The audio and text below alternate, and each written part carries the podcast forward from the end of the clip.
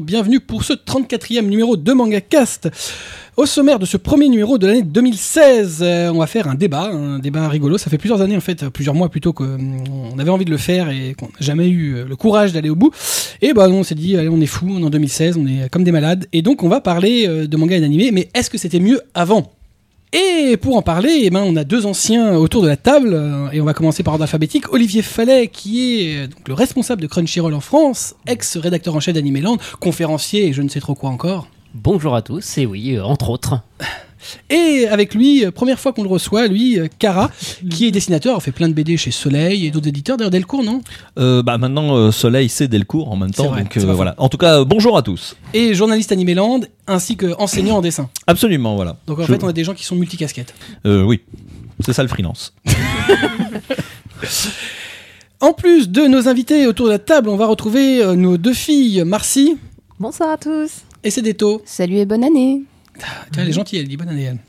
Nananère. J'étais resté bloqué sur le fait que t'as dit que t'avais deux anciens à la table et donc je Ouais, me suis, on on regardé et je on s'était dit donc nous on C'est bien que t'es relevé parce que j'ai- dire putain, c'est cool, Bravo, on est vous dans êtes dans la team jeune. Exactement. Bien- Bienvenue on a, joué, on a joué CDTO, c'est trop Ouais. bien. Alors, si Cédéto peut être dans la team jeune, toi, bon, ça se.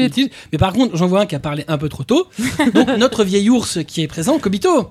Ah, je suis un ours maintenant. Merde. Un ours allemand, manifestement. Mm. tu viens de t'es la vieux. forêt noire. Ah. Bonne année 2016 à tous. Et ben effectivement, euh, on vous souhaite une bonne année euh, 2016. euh, plein L'année de de mangas. la- Plein. Il fallait le faire. La merguez. Eh ben c'est dommage que tu dis que c'était une la merguez. J'aurais bien voir la merguez partie pour pouvoir le balancer. Malheureusement, je n'ai pas ça. euh, Dommage. en stock. Je suis très déçu. Personne veut chanter. Euh, mais je pense que au montage, je vais rajouter la merguez Ah partie bah en là, fond, ça euh, peut les être- musclés moins 2 hein, donc. euh, Oui, voilà. C'est vrai, putain, c'est chaud. Bah, C'était mieux avant, hein, les musclés. Bah ils Oui. étaient vivants. Il commence déjà. Ça, ça, à la rigueur, je suis d'accord. Voilà, c'était mieux avant. Voilà, donc on va donc faire un débat et si vous voulez retrouver euh, des images, des, liens, des, images, des machins, des bidules, euh, sur la page de l'émission qui se trouve à mangacast.in slash numéro 34, euh, et bah, tous les, toutes les séries, tous les mangas dont on va parler aujourd'hui euh, dans ce C'était mieux avant ou pas, se retrouveront sur la page. Le nombre de personnes qui m'ont envoyé un mot pour me dire que le lien Valpurgis ne fonctionnait pas, c'était pas vrai. Lien hein. Valpurgis Oui, vous vous rappelez pas l'émission d'avant où je disais Si. qu'il y avait un lien spécial Valpurgis pour des soirées spéciales Mais il y, a- il y a des gens qui Oui, oui, oui, ouais, ouais, ils ont cherché. On Génial. aurait dû faire un truc quand ça même. J'ai reçu des MP. euh, ouais, alors c'est où le lien? Ça fait de la peine quand même. Euh, Les- des, les amis- gars. des gens qui te connaissent, hein, par contre. Les gars, vous êtes crédules. amis à lui. Et en plus, il faut quand même savoir qu'il ne faut jamais écouter Kobito. C'est quand même la base de l'existence. Ça fait partie des tables de la loi. voilà. Bien. On va donc commencer notre débat, mais tout cela, bien entendu, après le Jingle.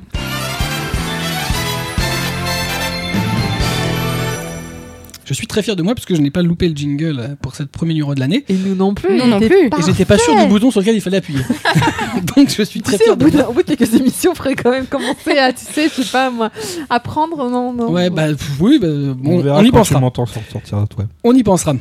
On va donc euh, bah, se poser la question euh, les, mangas et les animés, est-ce que c'était mieux avant? Alors bon, avant, euh, c'est un peu flou pour euh, parce que Oui. Selon qui on est Qui, quelle génération Et c'est, il y a la génération qui a, qui a connu les premiers dessins animés dans les années 70, premiers dessins animés euh, donc euh, avec euh, première vague genre Goldorak, Candy, Albator jusqu'au milieu des années 80.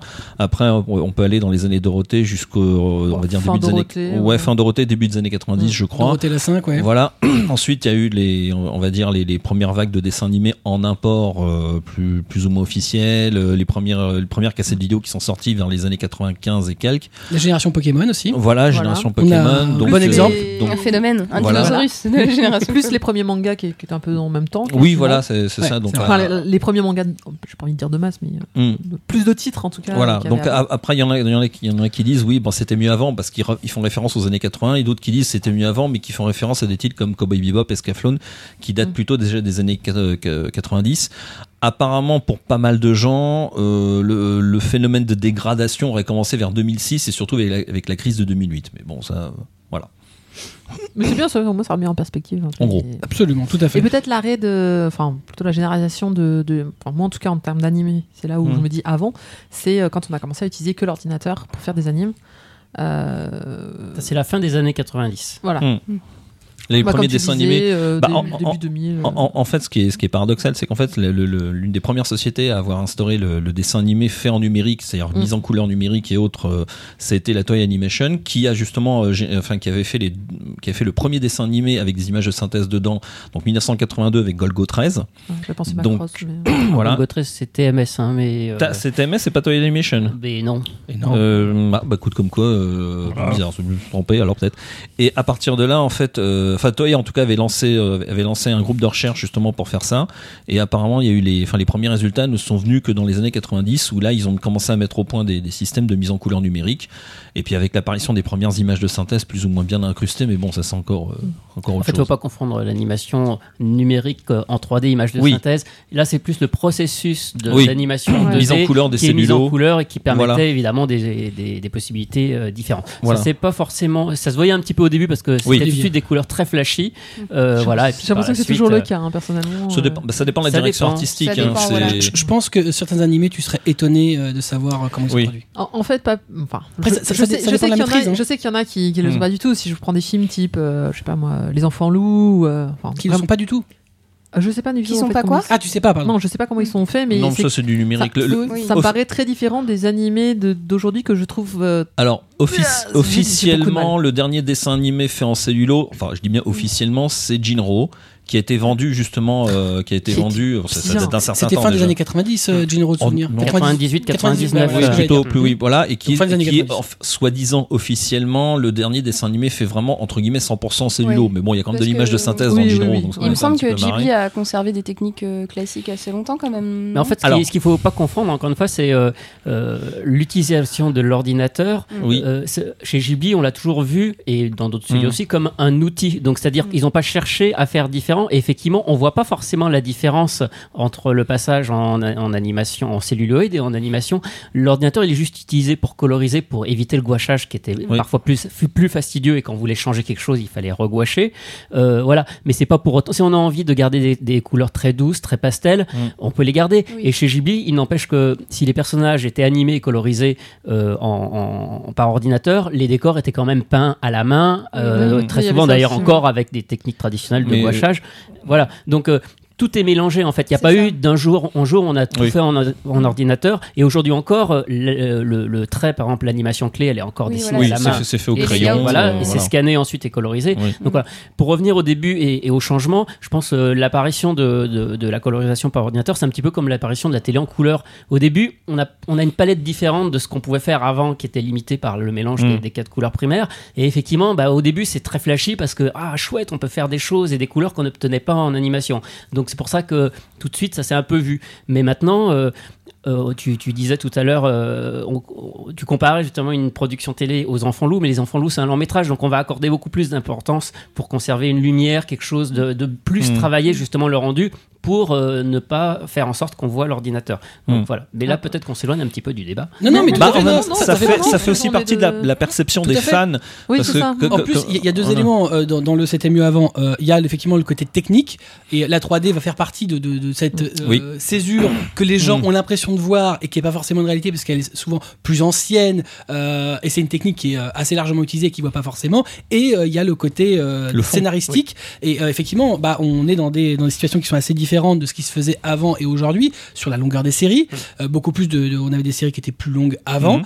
Euh, on avait plus d'adaptation de manga qu'aujourd'hui. Aujourd'hui, on est, on a un peu la mode, là c'est assez récent, de, de l'adaptation de light novel, Oui. qui est un peu le nouvel Eldorado. Donc voilà, on a des choses qui, même la narration est pas exactement la même. Finalement, le public a changé, donc l'adaptation a changé. Euh, on Les, a- les créateurs ont changé Bien aussi. sûr, bah c'est normal. Ça, Et, voilà. et- et, euh, je sais plus, on voit beaucoup sur internet tourner euh, des images qui montrent l'évolution graphique des yeux ou des, des Oui. têtes Ah personnages ouais. euh, Mhm. au fil. Des, et effectivement, on voit qu'il y a vraiment euh, bah, des, des pattes euh, graphiques qui évoluent avec le temps et qui d'ailleurs dans toute la création graphique du monde, bah, on voit qu'il y a toujours ce genre d'évolution. Bah, il y a des et elle s'adapte à l'animation japonaise et au manga d'ailleurs. Il y a des modes et pour chaque mode, à chaque époque, il y a aussi des ovnis euh, dans les mêmes moments. Tout à fait. euh, bah, c'est souvent ce qu'on retient le plus d'ailleurs. Oui, voilà. Bah là où moi j'ai pu faire vraiment, parce que donc je regarde assez peu d'animés en général. Alors je- j'ai dit ça y est, hein, j'ai regardé un petit peu One Punch Man.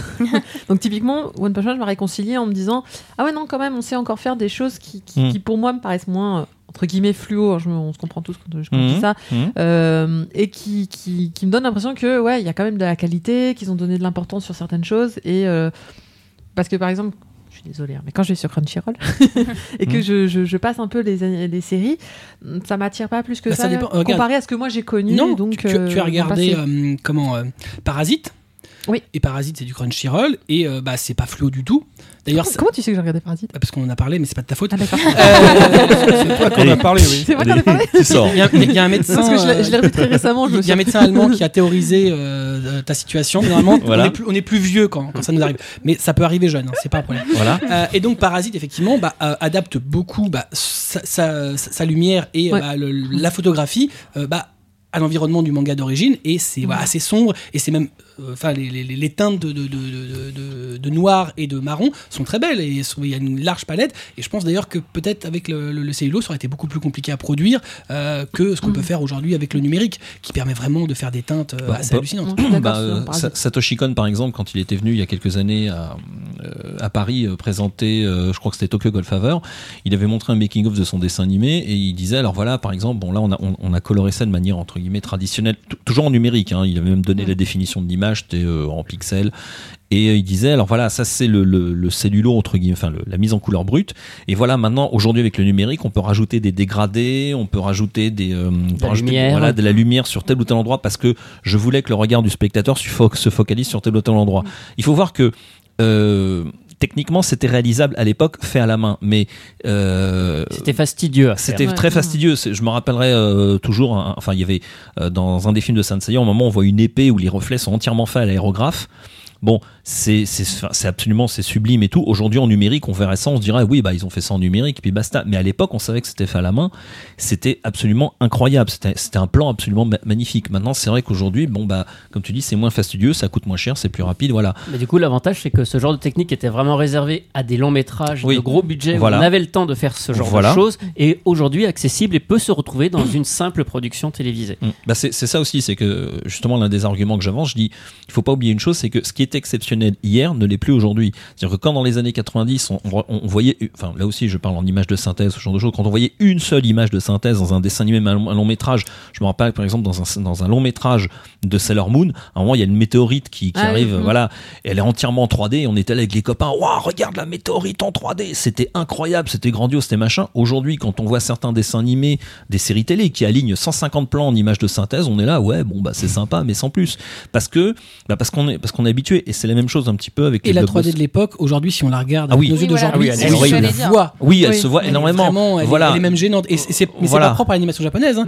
Euh, Oui. euh, Disney a eu la même, le même problème avec La Belle et la Bête, Mhm. qui avait incorporé des techniques 3D. Et il y a une scène particulièrement, tu la regardes aujourd'hui, et même s'ils ont essayé de retravailler derrière, pff, Oui, mais dur. la- la- oui, pa- oui, parce que au- aujourd'hui on a des on a des grands téléviseurs, il y a le, le Blu-ray, il y a l'HD, il y a, il y a des tas de choses qui font que Ouais, donc maintenant les détails se Ah bah, ça- sortent. ça, voilà. c'est traître, hein. C'est Faut- voilà, c'est comme disait un de mes copains, le, le Blu-ray c'est un tueur d'effets spéciaux. Mm. C'est il faut faut voir aussi le côté nostalgique. Je veux dire, il y a euh, il y avait euh, un, de mes- un de mes potes qui racontait que sa mère avait kiffé. Alors je parle en, en termes de cinéma, qui avait kiffé euh, le euh, comment dire la guerre des mondes de Georges Pal, classique je crois de 1954.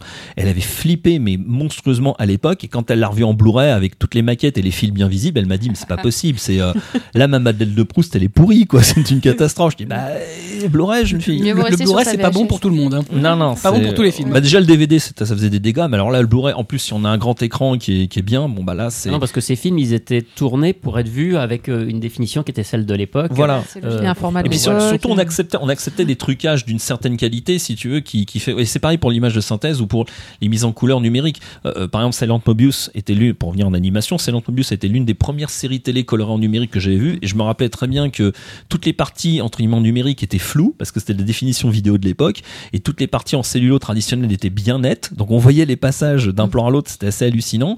Euh, même déjà à l'époque, ça, ça, ça, ça se- ça voyait beaucoup, Euh, mais ça passait. Aujourd'hui, on revoit ça, on se dit waouh, bah oui, mais bon, à l'époque, c'était le top du top, entre guillemets, pour de la série télé. hein. Sinon, je me rappelle plus si Ghost in the Shell, par exemple, la scène d'in- d'introduction, ou même, il, me semble qu'il y avait des techniques. euh, Alors en fait, Déjà, le, le euh, film, ça le film de. Ghost in the Shell, il y avait, alors il y a beaucoup d'images de, enfin il y a beaucoup d'images de synthèse, mais c'est surtout des diagrammes. Sais, c'est des diagrammes genre, euh, c'est du fil de fer, euh, genre, euh, Oui. tu vois, tu, en fait, c'est des vues simplifiées d'une ville avec des, des symboles, voilà. Et après, tu as ce qu'on appelle de la multiplane numérique, c'est-à-dire ce sont des plans qui simulent de la 3D, mais en fait, ce sont des plans en 2D qui sont mis les uns derrière les autres. Ça a été créé par Walt Disney d'ailleurs, mais c'était fait à la main à l'époque. Euh, donc le- ça, ça prenait un temps considérable, sauf que là en numérique, ça va beaucoup plus vite. Et les mecs d'ailleurs, ils trichaient. Euh, dans Ghost in the Shell, ils ont triché parce qu'à un moment, en fait, on s'approchait tellement près du dessin que ça pixelisait. Donc, à un moment, d'ailleurs, il y a, il y a- pour ceux qui veulent regarder, euh, faut se refaire le film.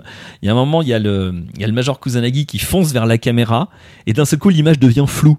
Et en fait, dans le making of, ils expliquent, bah oui, parce qu'en fait, ça devenait pixelisé, donc on a fait un effet de flou pour faire style, parce que c'est juste pour, ca- pour cacher le fait que c'était pixel, quoi. Mais à l'époque, on, on savait pas faire autre chose. Donc Voilà. en fait, aujourd'hui, euh, on a plus de moyens.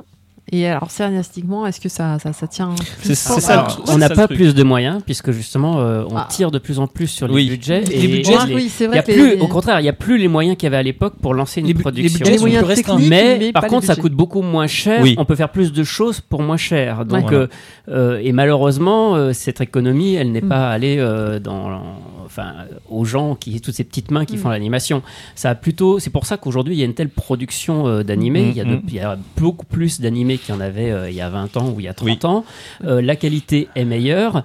Euh, mais Intrinsèquement, on la pourra qualité meilleure, On oui. pourra en parler. C'est pas forcément la panacée et c'est toujours un, système, un, un- un domaine Bah, c'est du bricolage. Voilà. C'est du bricolage. Notamment pour Sailor Moon, on a parlé de, de studios qui étaient, euh, qui étaient, enfin, qui étaient pas au Japon. Oui. Mais alors, toi, C'est particulier. Toei- Non mais Philippines, toi, euh, toi, c'était très particulier. Ils Toei, ont, ils ont c'est vraiment la réputation que de. faut- voilà, je pense que euh, par rapport à toute l'animation qu'on a aujourd'hui, euh, euh, faut vraiment mettre Toei de côté parce que c'est vraiment euh, l- Mm. au niveau de la qualité, c'est vraiment ce qui peut se faire de pire.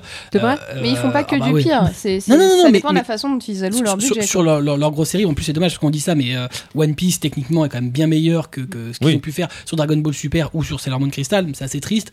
Mais bon, bref, ils ont quelques séries comme ça qui malheureusement sont pas. puis euh, ça, c'est pas que- nouveau qu'il y ait de la sous-traitance à Oui. l'étranger non plus. Hein. Tout à fait. Non, mais là, c'était pas forcément au générique euh, ce qui avait avant, été signifié, c'est vraiment voilà. quelque chose de nouveau. il y a, bon, après, je sais pas comment ça s'est fait, Parce mais que To- ça Toei avait été- Animation peut mettre du, du pognon, par exemple, dans, dans les films de Harlock ou de Sanseiya. Je crois que c'est deux, productions Toei. Oui, oui, Ouais, oui. Harlock, Voilà. Bon, euh, enfin le, le prix, enfin ils ont Sanseiya je connais pas le budget, mais le, le, le, le budget de, de Harlock c'est 30 millions de dollars. Bon, ce qui par rapport à un budget américain est ridicule, mais pour un film japonais d'an- d'animation, c'est juste absolument colossal. Enfin, c'est leur Titanic. Bon, voilà. euh, C'est celui qui était tout en 3D Oui, oui, voilà. Bon, comme je disais, c'est bien de claquer euh, 30 millions de dollars pour un film. Ça aurait été sympa de mettre 10 balles dans un scénario, mais bon, c'est encore un autre débat. Voilà. Comme quoi, le fond et la forme, c'est encore autre chose. hein. Voilà. Et mais ju- justement, alors euh, on entend souvent euh, beaucoup de gens qui disent euh, on met plus de moyens aujourd'hui sur la technique que euh, sur le fond euh, par rapport à ce qui pouvait se faire avant. C'est faux. Oui, Euh, déjà, on- comme on vient de le dire, on met pas forcément plus de moyens sur la technique. Déjà Euh, dû, ça, oui. c'est vraiment Mm. euh, euh, voilà. Euh, après, euh, pour écrire un scénario, euh, il n'y a pas besoin de mettre plus de moyens ou moins de moyens. On peut s'accorder peut-être cerveau. un peu plus de temps pour euh, peut-être réfléchir, euh, mûrir Mm. peut-être les projets. Mais je crois que même dans les années 80, euh, ça allait aussi à Oui. une allure folle et on réfléchissait pas à, à développer euh, des histoires. oui. Donc c'est plus l'époque qui est différente et l'approche qu'on a et la- peut-être la pression que mettent les sponsors et les producteurs Mm. sur les scénarios, alors que peut-être euh, il y a 20 ou 30 ans ils étaient beaucoup plus libres, on les laissait peut-être plus faire euh, des choses. Euh, par exemple, un exemple, c'est qu'aujourd'hui euh, c'est de plus en plus difficile de, de lancer des créations originales, alors Mm. que c'était quelque chose qui était beaucoup plus courant dans les années 70, 80 et même 90. Des séries comme Lane par exemple, Oui. Ah. qui sont des ovnis euh, Complètement. complètement in- incroyables. Aujourd'hui, on- hein. c'est pas certain qu'on laisserait euh, un studio financer comme ça 26 épisodes euh, d'une série où on sait pas où ça va aller. Bah, surtout euh, 26 épisodes, c'est des. c'est un Alors format ça c'est a encore un autre Oui, euh, voilà, aujourd'hui on va même plus dès le départ sur 26 Parce que épisodes. Il y, a- y des- il y a des séries maintenant, c'est 12-13 épisodes. Je veux dire, le- je crois que le, le record, c'est euh, entre guillemets, c'est Black Rock Shooter avec 8 épisodes. Veux dire, Euh, 8 c'est- épisodes pour une série télé, euh, waouh quoi. Bon, alors c'est sûr que tu as 8 épisodes où tu t'en prends plein la gueule, techniquement parlant, là encore une fois. Scénaristiquement, toujours pas trop, mais. C'est un trip d'auteur, ça, on va dire. euh, enfin, Oui. mais moi, je, moi, je dirais que c'est aussi une question de, de culture, parce qu'il faut voir une, une chose, c'est qu'il y a eu, quand il y a eu Goldorak, par exemple, Goldorak, Albator, enfin Albator, Harlock et euh, Candy qui sont arrivés dans les années, donc fin des années 70, début des années 80, il faut voir aussi que ça a été un choc culturel. C'est-à-dire qu'en France, jusqu'à présent, on se tapait du Hanna Barbera, du Tex Avery, on avait vraiment des dessins animés entre guillemets pour enfants avec un, avec un public entre, enfin un grand public. Et d'un seul coup, on voit arriver, enfin un ovni, c'est le cas de le dire, une espèce de robot géant avec des personnages entre guillemets adultes avec de la, de la violence. excusez-moi de le dire, pas forcément de la violence physique, de la violence psychologique, des personnages qui étaient, qui étaient vachement fouillés, une mise en scène, une vraie mise en scène avec de la vraie profondeur, des vraies profondeurs de champ. Donc ça a été un choc culturel absolument monstrueux à l'époque, euh, avec des audiences absolument monstrueuses, surtout qu'on était à une époque où il n'y avait que trois chaînes de télé, Oui, Canal Plus n'existait même pas, moins de deux et demi. Donc voilà. Donc oui, ça, n'est- ça ne, ça ne diffusait même pas toute la journée.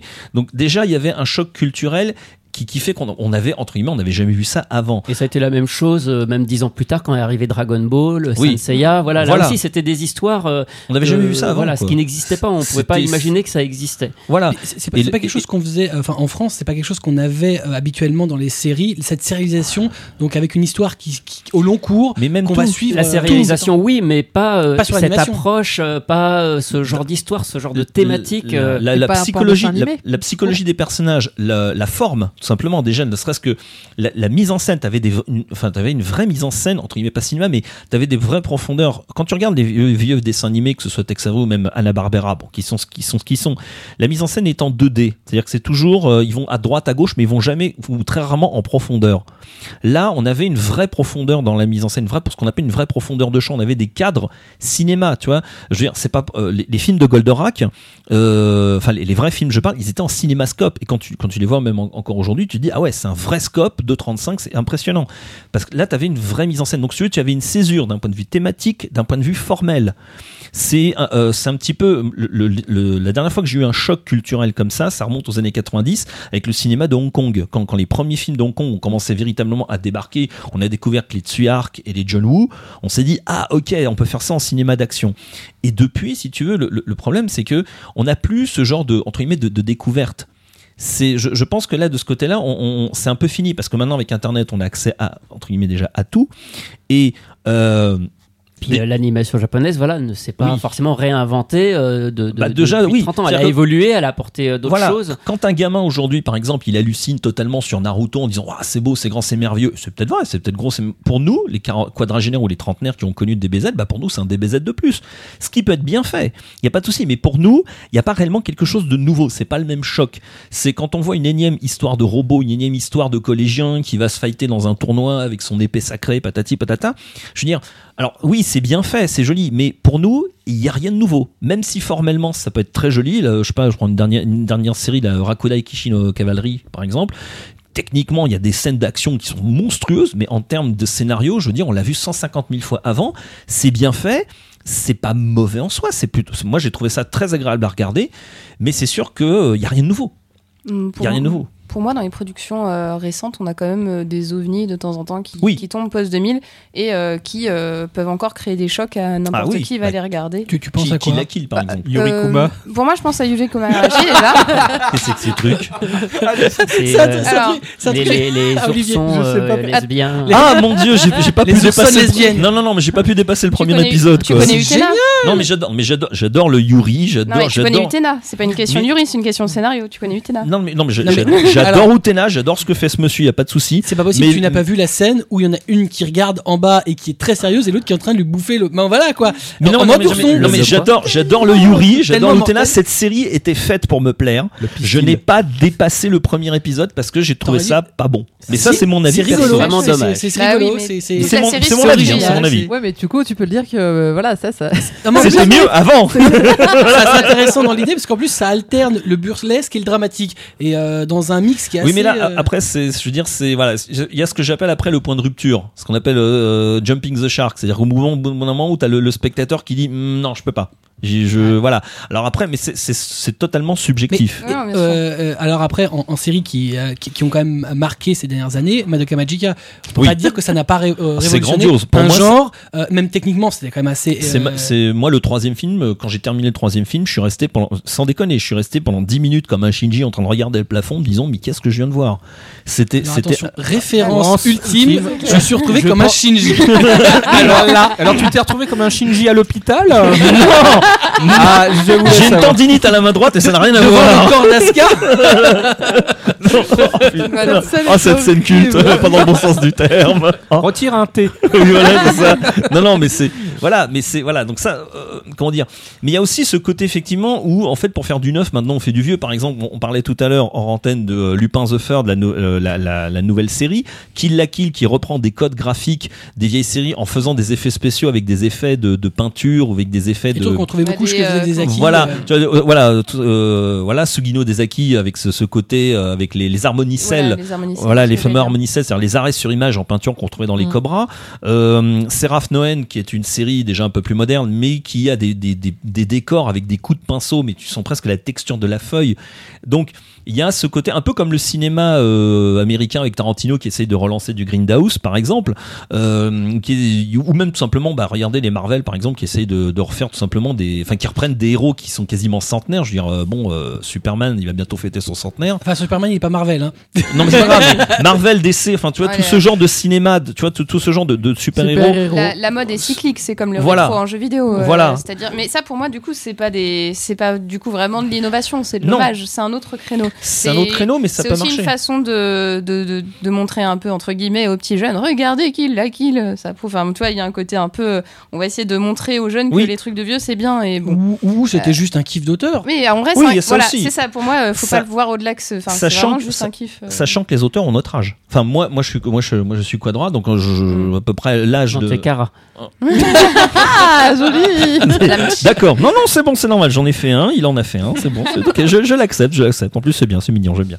Donc voilà. Non non mais. Ouais, mais du coup, si on prend toujours du vieux pour faire du neuf, est-ce qu'on ne sait pas pour dire, bah, du coup, c'était C'est de ça, l'importance, C'était bien avant. L'importance qu'un problèmes, il est un petit peu là. C'est vrai Oui. que je le disais tout à l'heure, donc euh, aujourd'hui on a du mal à lancer des créations originales et du coup beaucoup de séries vont se replonger dans des valeurs sûres parce que ça rassure euh, les chaînes, les producteurs. On a encore un Gundam euh, par voilà. an. Soit, oui, mais Oui. encore, c'est une saga qui est C'est une perpétrée, suite, qui c'est s'est jamais c'est vraiment suite, voilà, arrêtée. oui. Donc euh, Bah, c'est un exemple un petit peu à part. Mais soit on va Ah, se, Dragon on va, Ball, on va. Travailler sur des nouvelles saisons ou des suites, puisqu'effectivement on avance pas à pas, on fait 13 épisodes et puis peut-être une deuxième, une troisième.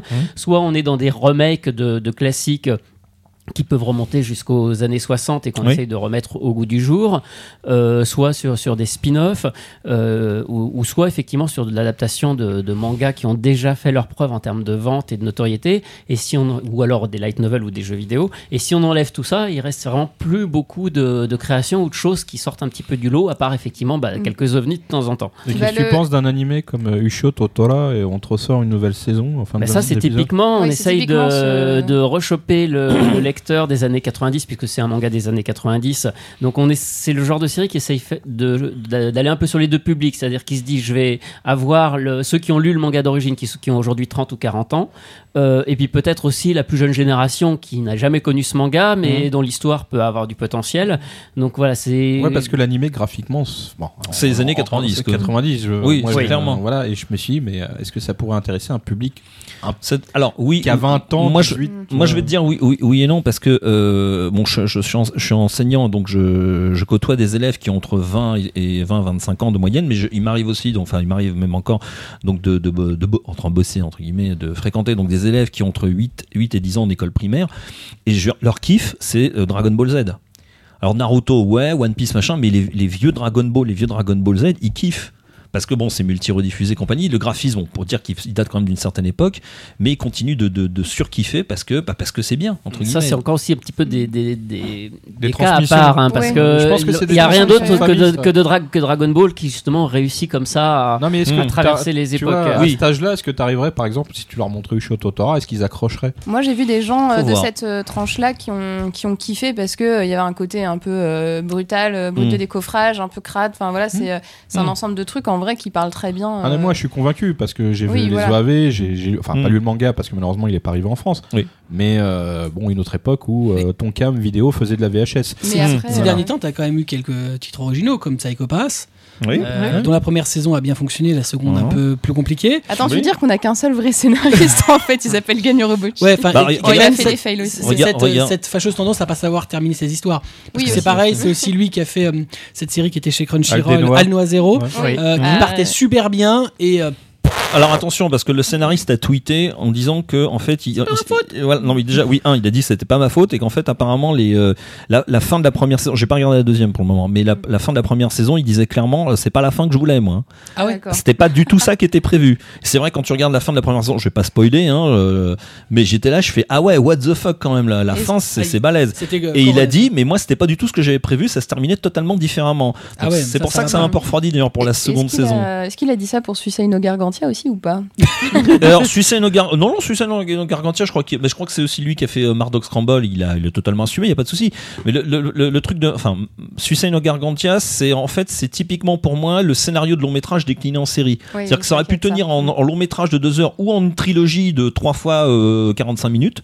Et puis ils en ont fait euh, 13 fois 13 épisodes. Bon, ça reste tout à fait agréable à regarder. Là aussi, tu vois, c'est un peu le retour aussi de tout ce qui est méca, machin, tout ça. Mais bon, ça c'est encore notre débat, à savoir que les vieux, les vieux de la vieille disent, oh là là, il y a plus que du Moé en ce moment. Bon, euh, il y a deux ans, c'était encore valable. Aujourd'hui, le, la Aujourd'hui, SF, ça remix. euh, oui, ça en fait, revient. ça. je veux dire, quand tu vois Get, par exemple, quand tu vois, euh, En quand fait, tu vois le, LN, le, li- le light Oui. novel ramène naturellement de la fiction, enfin de la science-fiction et de la fantasy sur le marché.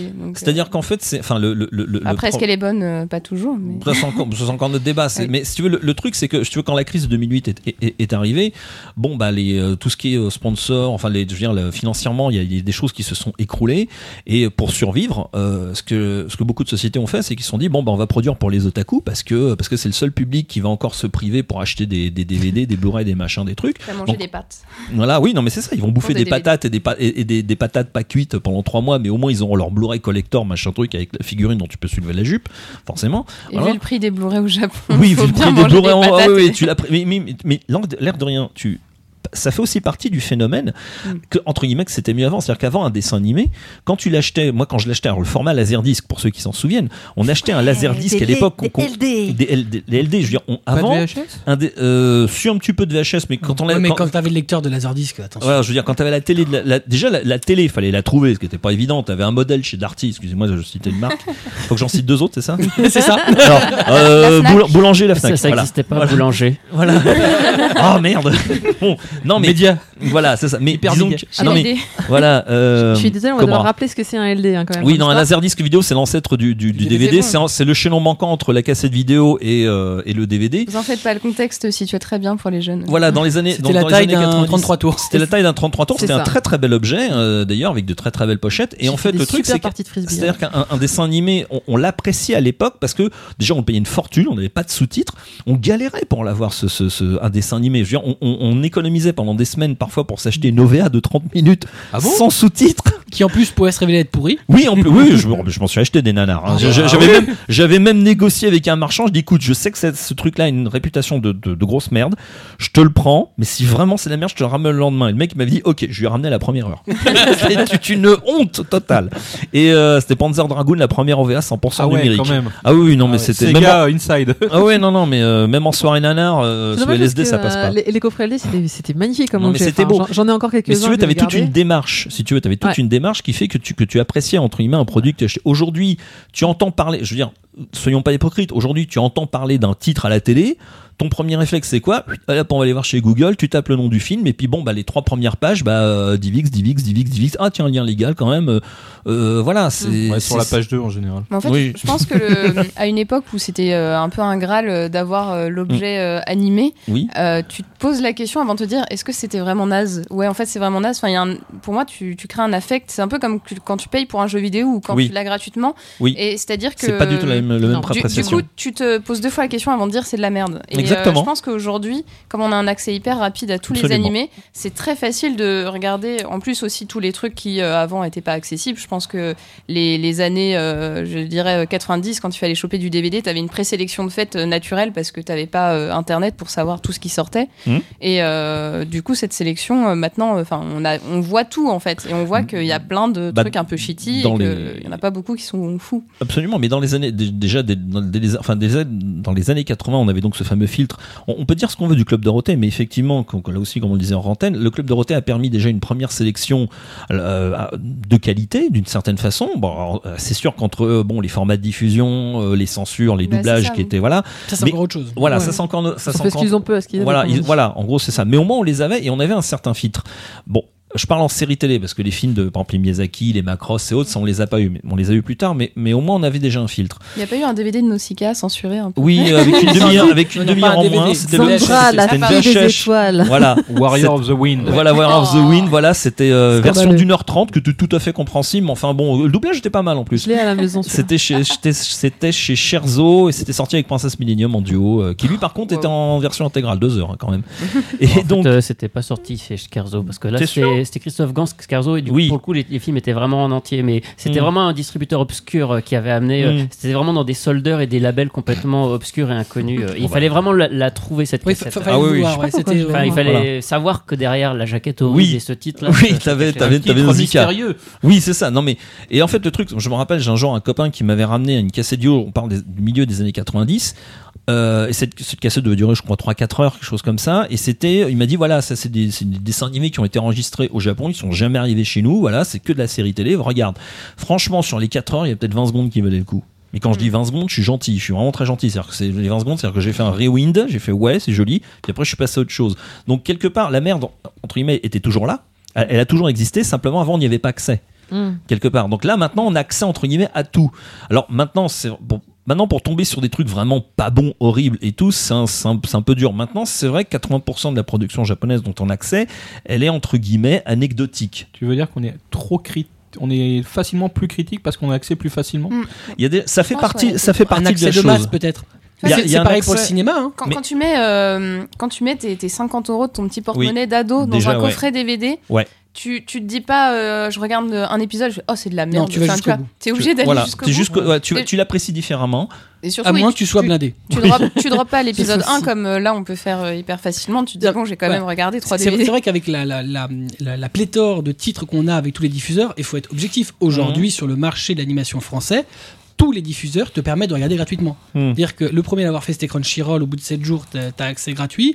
Euh, t'as eu Wakanim, euh, c'est pareil, t'as un accès gratuit qui euh, est assez long. Et maintenant, t'as ADN, euh, sur lequel t'as aussi un accès temporaire gratuitement. Donc, objectivement, si tu veux regarder de l'animation gratuitement, il n'y a aucun problème, tu, tu peux. le fais sans aucun souci. Moi, je, je- et donc, je et légalement. tu peux aussi. te bouffer toutes Ah les oui, séries oui. qui passent. Oui, Et, sans euh, problème. Et, euh, et voilà. Ouais, mais tu, tu es plus critique à ce moment-là parce que tu as accès. T'es à- pas plus critique, tu zappes plus. Oui, Tu zappes- mais, euh, zappes- mais quand tu zappes plus non, facilement. Justement, quand Parce tu, que tu- t'en as plus de plus y a en peut-être plus. des choses que t'aurais- si t'avais pas accès à tout ça, si t'en avais moins, est-ce que tu serais moins à critiquer Bah, tu serais déjà euh, plus sensible euh, Au travail. À, à aller euh, à suivre la série. Là, t'as 10, t'as 10, 20, 30 séries. Bon, bah, là, de toute façon, quoi qu'il 30 et arrive, 40 par saison Ouais, Le- le ouais, constat- par trimestre, ça fait par trimestre. alors, ça, Le constat, c'est aussi Mm. que quand sélection il y a eu dans le passé, elle a été euh, forcément qualitative. C'est-à-dire qu'il y a au moins trois personnes qui ont regardé le truc pour dire bon ça c'est bankable, on met de l'argent dessus même, pour le même- sortir. même au-delà de ça, parce que le club Dorothée, euh, Mhm. euh, c'était pas des connaisseurs d'animation euh, ni d'animation japonaise, mais très Non, mais clairement, les mecs quand ils ont acheté leur lot, ils sont arrivés euh, aux mecs qui vendaient. Qu'est-ce qui fonctionne chez Oui, vous. Qu'est-ce que vous me vendez facile. Voilà, Ça, Ah, ça a mais il y a- marché. il y a eu des merdes aussi Allez. au club Dorothée, Ah ouais. Magic Ah, Tickle, enfin je sais pas, Magic Tickle, Ah, je connais pas. Merde. Qu'est-ce qu'ils ont passé d'autre Le maître des Bah des- Non, mais attends, tu vas nous Ah, sortir des c'est séries pas américaines japonais là. le, maître Mais des voilà, oui, c'est pas tu grave, vas nous ça compte quand même. pas japonais, je le sens. Mais enfin, là, j'en ai pas d'autres en tête, mais enfin, il y a plein de trucs complètement anecdotiques qu'on a oubliés. Bah, qui L'Empire des euh, Cinq, c'était sympa, Mais mais c'est plus, sympa, mais c'est sympa. Oui, mais attention, alors là aussi on arrive à un truc, c'est la nostalgie. Méfi- Méfiez-vous. Non, mais Kangoo, c'est production Non, non, ça c'est Renault, ça je vois pas le rapport. Non, c'est là, moi c'était bien avant, c'était bien après. Alors, par contre, dans, dans justement dans le c'était bien avant, euh, Oui.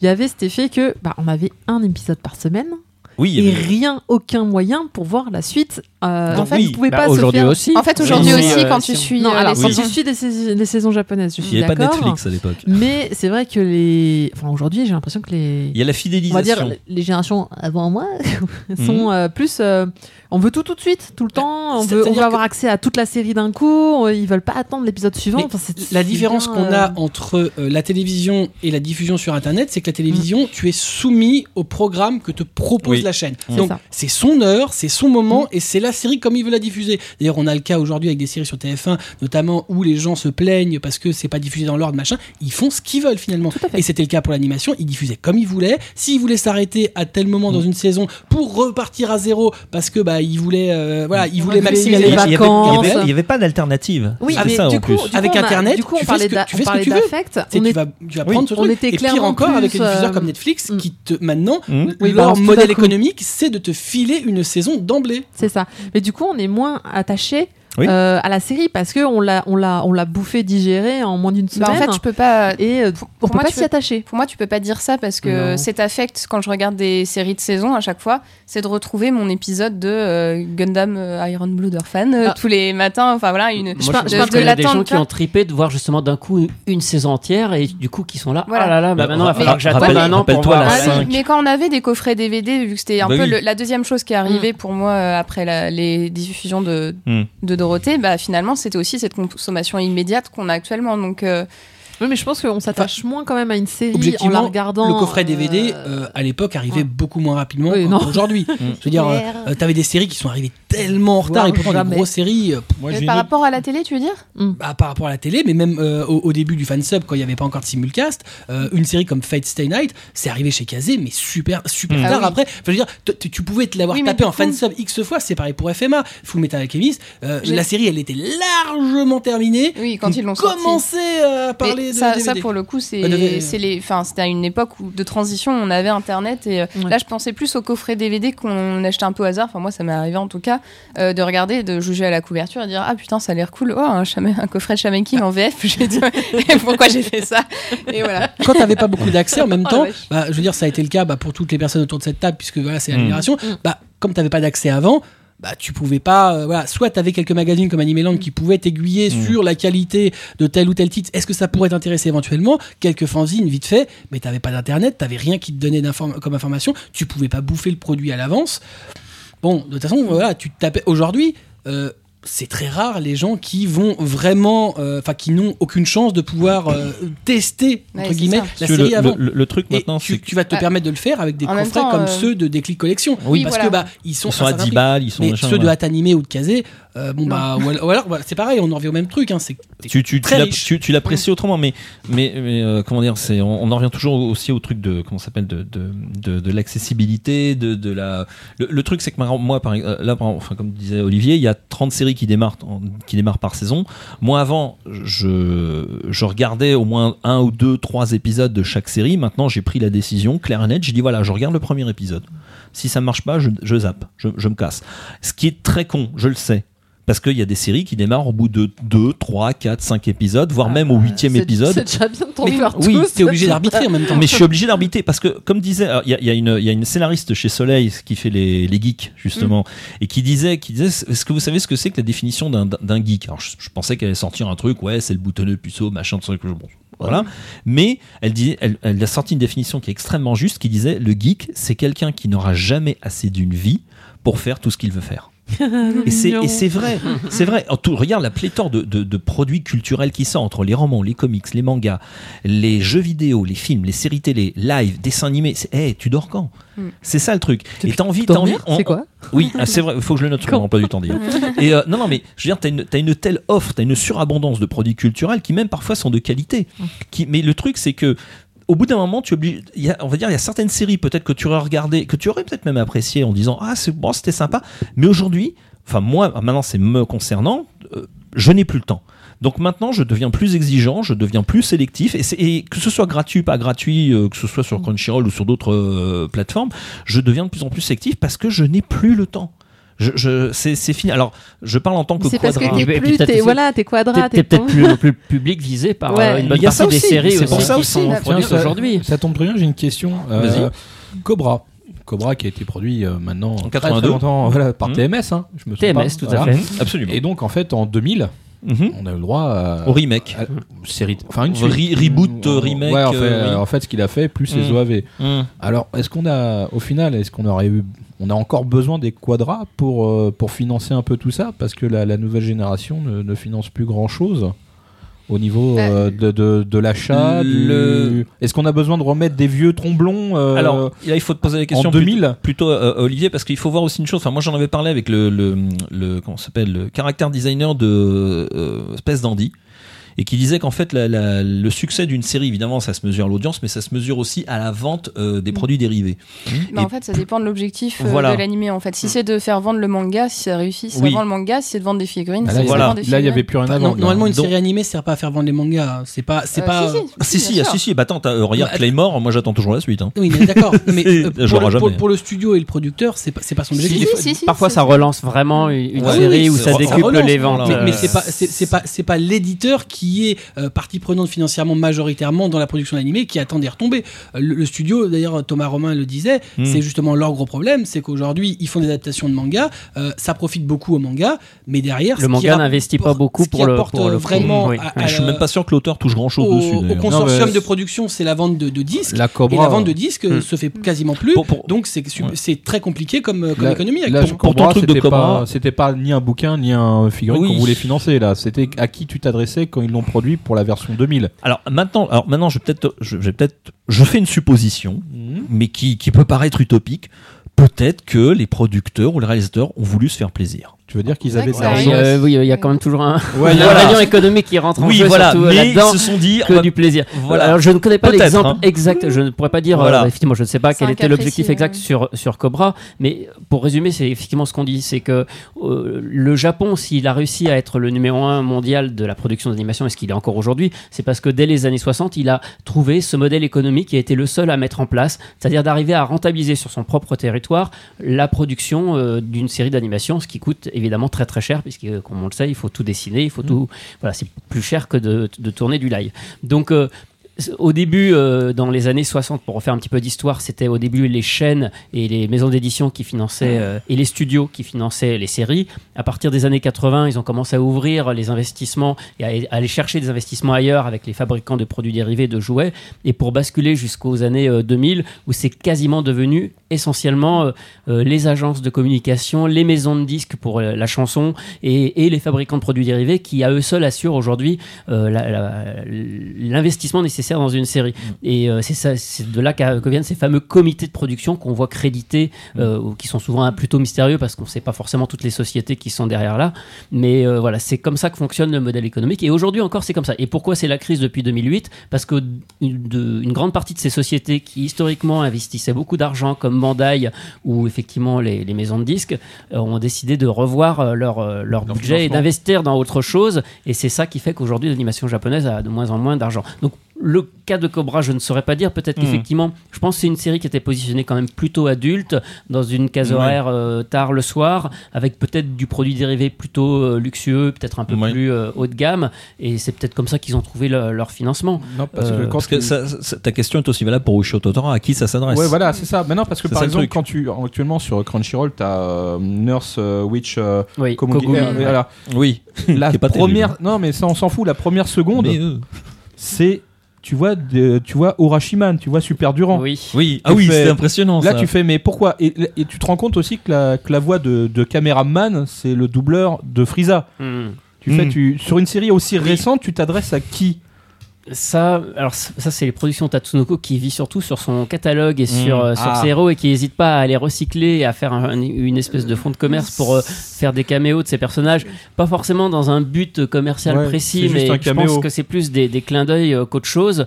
Et, et à la fois, ils se disent peut-être qu'avec ça, on va peut-être toucher justement euh, un otaku plutôt âgé qui sera content de lui renvoyer des séries de sa jeunesse, bien que la série de base, elle s'adresse plutôt quand même. euh, C'est des jeunes. ouais. C'est bien que tu rebondis sur euh, Tatsunoko parce que nous on avait fait l'interview de Ippei Kuri oui, et qui nous avait raconté l'histoire euh, de la création euh, de Karas qui avait été juste un gros cauchemar Ah oui. parce que tu avais l'équipe traditionnelle Mhm. et euh, la- l'équipe d'intégration 3D Mhm. et ils parlaient pas la même langue.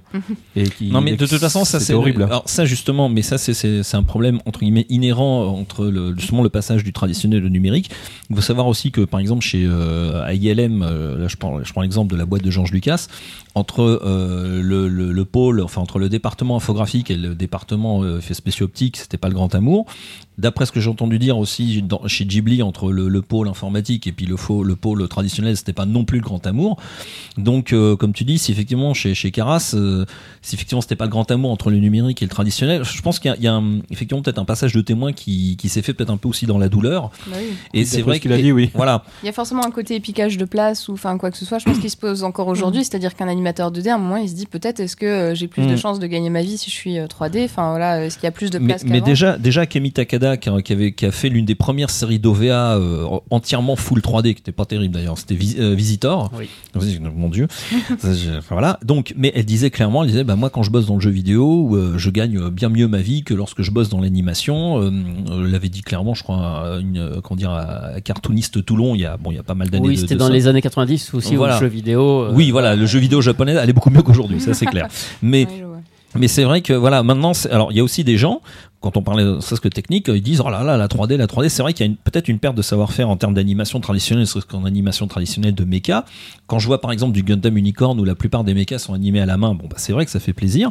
Mais moi personnellement, quand je vois des mechas 3D comme dans Alnoa Zero ou dans d'autres séries plus ou moins récentes, ça me dérange entre guillemets pas plus que ça. Maintenant, tu as des séries télé qui sont full 3D. Là, je crois qu'il y en a une qui va sortir en fin d'année, Bubuki ou un truc comme ça. J'ai vu la bande-annonce. Enfin, ça a l'air techniquement monstrueux, mais dans le bon sens du terme. Ou même des séries comme Arpeggio of Blue Steel, par exemple, que j'ai énormément aimé avec un rendu 2D extrêmement bien foutu. Certains disent bon bah c'est peut-être ça le futur de l'animation japonaise parce que comme on dit effectivement il y a une crise effectivement en termes de renouvellement de génération d'animateurs 2D au profit peut-être d'animateurs 3D qui animent de mieux en mieux justement en 3D. On est très loin de la 3D molle des années 90. Là, on arrive vraiment à faire des, animations de personnages dynamiques avec un rendu 2D assez impressionnant. Est-ce que c'est ça le futur ou pas? En tout cas, c'est peut-être une alternative justement à la crise de renouvellement des générations d'animateurs. Alors maintenant, comme je dis, comme je dis, c'est qu'il y a des gens, tu peux leur filer de la 3D qui est techniquement fabuleuse, mais ils vont te dire nous on n'aime pas ça parce que c'est de la 3D donc c'est sale. Donc parce que parce que c'est une question de principe. Ça me rappelle quelque chose. Bah, Il y, a des- Voilà. il y a des principes et il y a des, des constats. euh, Oui. Moi, je reconnais que je suis pas toujours fan de 3D. Je reconnais Mhm. quand c'est réussi, mais euh, c'est c'est rarement euh, à la hauteur du, du charme d'une 2D. Quoi. C'est une question, c'est un point de vue subjectif. Voilà, hein. je pense Après, qu'effectivement, on est c'est dans le subjectif. voilà. Le truc qui m'a vraiment euh, convaincu en 3D, c'était euh, un truc tout, tout obscur, un ending de précure euh, qui a été fait par un animateur qui, qui créait en fait un- une épaisseur de, de traits sur ses personnages qui crée un- une, un- une véritable ressemblance à l'animation 2D et euh, qui, a- qui avait un vrai charme. Bah, l'un des alors, le le, le- le truc c'est que le comment dire le, le, truc c'est que l'animation 3D au Japon évolue à une vitesse absolument considérable. Tous les trois mois il y a entre guillemets il y a des il y a des progrès monstrueux. Euh, je voyais par exemple Expelled from Paradise euh, qui est un, un ex c'est le premier dessin animé en 4K japonais parce qu'il prépare la super haute définition euh, au, au Japon pour euh, bah, je crois pour cette année d'ailleurs. Et euh, le dessin animé techniquement est vraiment très impressionnant. Il est réalisé par le mec qui avait fait Full Metal Alchemist Brotherhood. Euh, donc c'est réalisé entre guillemets à l'ancienne avec des décors en 2D, des personnages en 3D et c'est très très bien fait. L'histoire est vraiment intéressante. On, une espèce de western spatial à la Cowboy Bebop. Et le, mais le truc trois mois après était has-been parce qu'il y a une autre série qui s'appelle Etotama, bon qui par là pour le coup au niveau scénario c'était complètement bidon. Ah oui, on l'a diffusé ça. Voilà.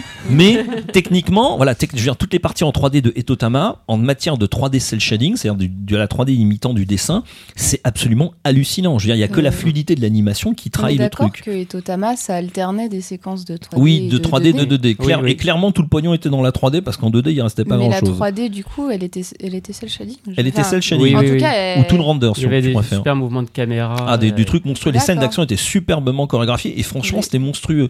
J'ai pas dépassé le 1, mais j'en ai pas un souvenir euh, grandiloquent. Euh, bah, c'est-à-dire que la scène durait deux, enfin, le- la, la- la scène d'action durait que deux minutes sur 20 minutes d'animation, Bah euh, oui. forcément. C'est comme ouais, quand on s'est- s'extasie devant un Sakuga. euh, En vrai, ça dure euh, 30 secondes et on est content. euh, non mais voilà après c'est le souvenir que l'on garde entre guillemets d'une quelconque expérience cinématographique on est marqué par une scène euh, d'un film et tout enfin ou d'une série télé mais euh, pareil quand je regardais par exemple le Harlock 3D qui techniquement est très très réussi mais il s'est fait défoncer littéralement par Apple Seed Alpha donc qui est sorti un an ou deux après qui en termes d'animation pure des visages est absolument mais là il défonce le Harlock euh, les doigts dans le nez Euh, en termes de texture euh, et autres c'est le même réalisateur d'ailleurs voilà donc et comme il dit, les technologies sont de plus en plus accessibles, de moins en moins chères et de plus en plus rapides. Mais surtout, oui, elles évoluent très très vite. Donc, euh, Voilà. euh, l'animation euh, 2D, effectivement, elle a mis euh, plusieurs dizaines d'années avant d'é- Voilà. d'évoluer. Alors, c'était pas des changements qui étaient. euh, les séries ont pu marquer et rester euh, Mm. des, des bonnes séries pendant un certain temps avant Mm. d'être surpassées par, par euh, d'autres choses Alors, techniques. Je prends l'exemple de. euh, Oui. Juste euh, un Vas-y, comparatif entre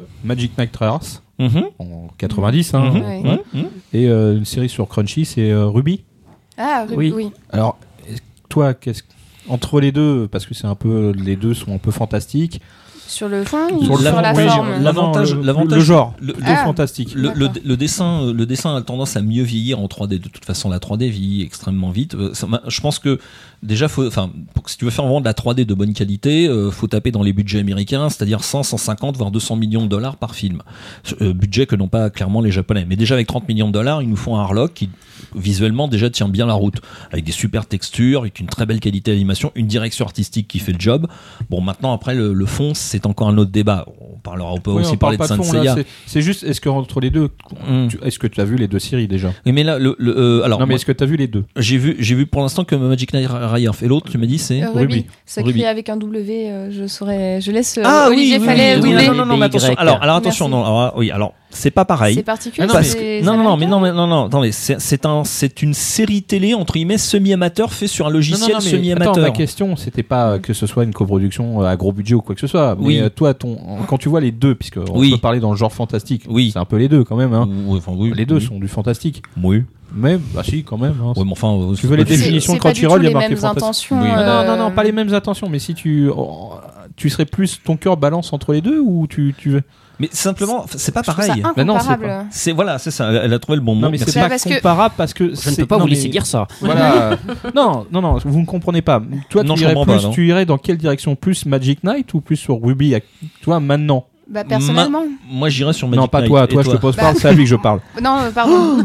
c'est pas grave, je, je donnerai pas mon avis, tu mais non, jamais. mais non, mais euh, ça, ça, tu le donneras après si tu Non, mais veux. c'est bien parce qu'elle trouve les réponses à la place. Continue, continue. Donc voilà. Moi, je dirais. Alors, mon cœur, personnellement. bah, Voilà, c'est ça que je veux savoir. Bah, alors, mais je, là, je vais, je vais te faire une pirouette. Magic Knight Triumph, mais OVA, pas série télé. Bah, pourquoi pas Bah, Non, mais ok. Non, mais voilà. Non, mais, ça a été mais- vu, elle était mais- moche. Oui, c'est là, Les OVA, étaient magnifiques. Mais les, Mm. les OAV 90 aussi. Mais oui, tu vois, tu vois ce que mais je veux super. dire Oui, mais c'est c'est déjà le scénar, enfin le, le fond, le scénario, l'univers sont, sont totalement différents. Euh, les moyens techniques sont totalement différents. Maintenant, RW, j'ai adoré les clips promotionnels. Non, mais c'est parce que justement, c'est pas une, Mm. une production totalement pro Mhm. comme on l'entend avec des budgets de ouf. Oui. et qu'on a une production de Magic Knight OAV Mhm. qui date maintenant depuis euh, ah bah, euh, qu'est-ce que 25 ans presque donc euh, est-ce que les deux euh, est-ce que est-ce qu'ils se valent ou est-ce que, maintenant même le mec semi pro il est même meilleur que le mec qui faisait des vraies productions à l'époque avec euh, des vrais financements? L'avantage, l'avantage du, numérique, c'est qu'elle a permis une, une accessibilité euh, à des technologies entre guillemets professionnelles à des amateurs. C'est-à-dire qu'aujourd'hui, Regarde euh, Makoto Shinkai. voilà, Makoto Shinkai, voilà, c'est c'est exactement, voilà, c'est À quatre personnes, il te fait un film. Il te fait un euh, long métrage À la et, maison, et d'une ouais. qualité waouh quoi, c'est c'est monstrueux. Et pareil quand tu regardes certains, euh, je, vais, je vais taper dans le fan film, quand tu regardes certains fan films actuels, mais t'as as mal tu pleures quoi, parce que c'est euh, la qualité des effets spéciaux sont, sont quasiment professionnels. Regarde par exemple euh, euh, Rocket Jump qui nous fait un court métrage par semaine, je crois, euh, complètement ouf. Avec bon, c'est du court métrage et c'est c'est plutôt délirant. Mais maintenant, je veux dire entre guillemets l'amateur et là aussi ça multiplie entre guillemets la, comment dirais-je l'offre culturelle. Euh, maintenant, on a des Flanders Company, on a des on a des Damned, on a des Visiteurs du futur, on a les noobs qui alors peut-être que alors mais l'appréciation n'est pas la même. Tu peux pas exiger du Seigneur des Anneaux euh, tu peux exiger de Noob qui te fasse le Seigneur des Anneaux. Et d'ailleurs, le réalisateur l'a dit lui-même. Il a dit, ok, super, on a eu 600 000 euros euh, en, crowdfunding, on en a parlé. Mais il faut quand même déjà un, il faut voir que déjà on va payer des impôts dessus. Donc déjà, il va, il une certaine partie va se retirer. Et il faut voir que 600 000 euros, c'est même pas une minute de, de métrage du Seigneur des Anneaux. Donc l'appréciation des fans n'est Enfin, il y en a certains qui réussissent heureusement à faire la différence. Parce qu'il y en a certains qui, qui, eux, ne font pas la différence en disant, quand tu vois un fan film, oh là là, ça vaut pas le dernier Les Gardiens de la Galaxie. Euh, tu te calmes, mon gars, là. Moi, mon film, il a coûté 100 euros. Tu compares ça à un film de 150 millions, là, tu te calmes. C'est un peu comme euh, la scène jeu vidéo indé qui est en train de Oui. monter en fait. C'est-à-dire que c'est c'est pas comparable, c'est des moyens Mhm. différents. Enfin, bref, on, Et- on commence un peu à se. Ouais. C'est pas payé. C'était mieux avant. Le lien, Voilà, non, mais en même temps, c'est parti sur une question de Kobito. Je vois Oui, pas oui, du tout. Oui, déjà, oui, en plus. Non, mais c'est Il ça. était déjà parti un peu loin. Mais justement, euh, dans la Est-ce discussion que tu préfères la choucroute de 95 ou le McDo de 2016 Mais dans quel restaurant, enfin Mais en 1995, il y avait déjà le McDo, donc on peut euh, discuter Oui, déjà sur cette voilà. Bah, ma question est légitime, c'était mieux avant ou pas Et, Le et- McDo, oui. Et donc- C'était Bah, différent. Voilà, dans la c'était différent, discussion parfaitement. qui a eu lieu, euh, on parlait d'OAV justement. Mm. Euh, Est-ce que justement c'était pas un format Donc l'OAV, rappelons-le, c'est une, une, Alors- une animation qui est faite spécialement pour la vidéo, donc Original Alors, Animation Vidéo. Ju- justement, il y a, il y a un- il y a un truc rigolo là-dessus, c'est que en fait, les, les OVA, enfin entre guillemets, une des, une des, une des, une des raisons des naissances de, de- de- des OVA, donc au départ c'était les cassettes vidéo. Bon, Olivier sans doute me corrigera à ce niveau-là, c'est que on pouvait expérimenter des choses qui ne qu'on ne pouvait pas faire à la télévision, soit des trucs plus expérimentaux d'un point de vue graphique, d'un point de vue du scénario. Plus adulte déjà. Plus adulte, avait- plus violent, plus des- voilà. Comme les chaînes de, de diffusion dans les années 80-90, c'était juste des grandes chaînes. On ne Mm. pouvait pas passer. euh, cité c'est- interdite. Voilà, c'est, c'est- Oui, ça même- passait à La 19h. nuit de Val Club. voilà. Euh, Bubblegum Crisis, euh, voilà, c'est puis- alors, donc ce qui était bien, c'est que c'était un petit peu le chaînon manquant entre le film cinéma Qui demandait 3 ans de production. Voilà, et de- et, et- et d'ailleurs même certaines OVA avaient une qualité parfois même supérieure à certains films cinéma. Je veux dire, il y a certaines OVA de Bubblegum Crisis, même encore aujourd'hui, quand, on- quand on les regarde en Blu-ray, c'est encore quand même une sacrée gueule. Euh, même des OVA. Alors ça pouvait aussi être une dépendance de la série. Euh, toutes oui, les séries alors- souvent alors, avaient oui, mais justement, la- la- la- oui, ça- alors, petit à attention. petit, ça a dégénéré. Alors en- ça a dégénéré effectivement en spin-off de séries télé. Alors ce qui fait voilà, attends, attention, juste pour terminer le truc, c'est qu'au fur et à mesure le marché des OVA s'est épuisé et finalement la créativité qu'on retrouvait dans les OVA s'est retrouvée à un moment dans les séries télé. C'est pour ça qu'on a eu droit à des Cowboy Bebop, c'est pour ça qu'on a eu droit à des euh, à des Escaflowne, des Lane. Alors en fait, pas, n'importe quelle série télé, ça s'est retrouvé Oui. dans les séries télé qui ont été dans ces fameux blocs qui sont diffusés tard le soir. oui. Parce que justement, ce- ça s'adresse à des gens qui, qui travaillent, qui sont plus, plus âgés Mhm. et qui du coup n'ont pas le temps de regarder à 19h ou à 18h la télé. Mm. Donc euh, effectivement sur des formats plus courts, c'est pas forcément comme on a pu le, le dire des séries pour adultes dans le sens où on l'entend, mais en tout cas oui c'était des séries qui avaient moins de contraintes, mais aussi euh, là moins de budget puisque c'est sur des plus petites chaînes ou c'est sur des plus petits créneaux qui ont évidemment pas la même exposition que le créneau de 19h. Et Il faut voir aussi une chose, c'est que certaines séries, euh, ce que disait, je crois, c'était, euh, euh, Mahiro Maeda, qui est le réalisateur de Last Exile, qui est une, une des séries à avoir, une des premières séries télé, pour pas dire la première série à avoir utilisé de, de l'imagerie numérique. des- Gangutsu euh, surtout. Oui, Gankutsu, bah, il l'a fait, après- il l'a fait après euh, Last Exile. Mais euh, c'est le même réalisateur de toute façon, je crois. Mahiro Maeda. Enfin bon, en tout cas, c'est la même boîte de prod, Oui, Gonzo. C'est Gonzo. ouais. Voilà. Euh, mais en tout Pas cas, Gonzo d'ailleurs. Pardon. Ils sont pas morts. Non, non, ils, mais non, non, ça- ils font un film par an, ils font, ils continuent à faire des trucs. Leur dernier long métrage, c'est l'adaptation ont de Bayonetta, qui est Ils ont très une très série belle. là qui commence en janvier. Voilà, mais là. Bayonetta est monstre, enfin graphiquement c'est très très beau. Mais tout ça pour dire que euh, le, le truc aussi, c'est et pareil aussi le réalisateur de Cowboy Bebop aussi l'a dit, c'est que euh, en tout cas, juste pour revenir sur Last Exile, on a on n'a pas eu plus de pognon que d'habitude pour faire ce genre de série. On est juste on a juste engagé une équipe de fous furieux qui ont accepté de dormir sur place, de bosser comme des tarés pour nous offrir ce qu'on a eu. Et pareil pour Cowboy Bebop, je crois que le réalisateur avait dit, mais c'est juste qu'en fait Sunrise, qui nous a financé, avait tout mis à l'époque sur Brain Powered. Quand on a vu le premier épisode, on s'est dit, oh la vache, t'es- pas beau, hein. C'est, oh là là, c'est pas bien du tout, sauf les musiques, évidemment. Voilà, tout, est- tout est parti dans l'orchestre symphonique de Varsovie, super. Et pourtant, ils avaient une team monstrueuse. hein, Mais sur Cowboy Bebop, ils ont dit, on nous a foutu tout simplement la paix. Mm.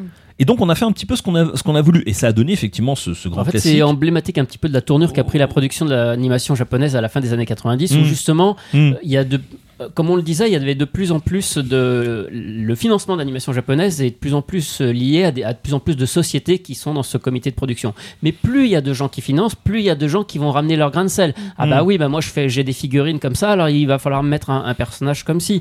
Ah oui, mais moi j'ai pas envie de financer une série qui prenne ce ton, euh, etc. Alors que dans les années 70-80, comme il y avait assez peu de, de- et les financements c'était les chaînes qui voulaient juste un programme avec une certaine ligne éditoriale, voilà, il y avait beaucoup plus de liberté. Euh, et donc voilà, Cowboy Bebop a vu le jour parce que le studio euh, surveillait de très très près une autre grosse production Oui, sur voilà. laquelle ils avaient beaucoup misé. Hmm Et ils se sont dit, oui, bah, faites votre petite série Cowboy Bebop, Voilà. euh, voilà, vous avez ce budget, vous faites ça.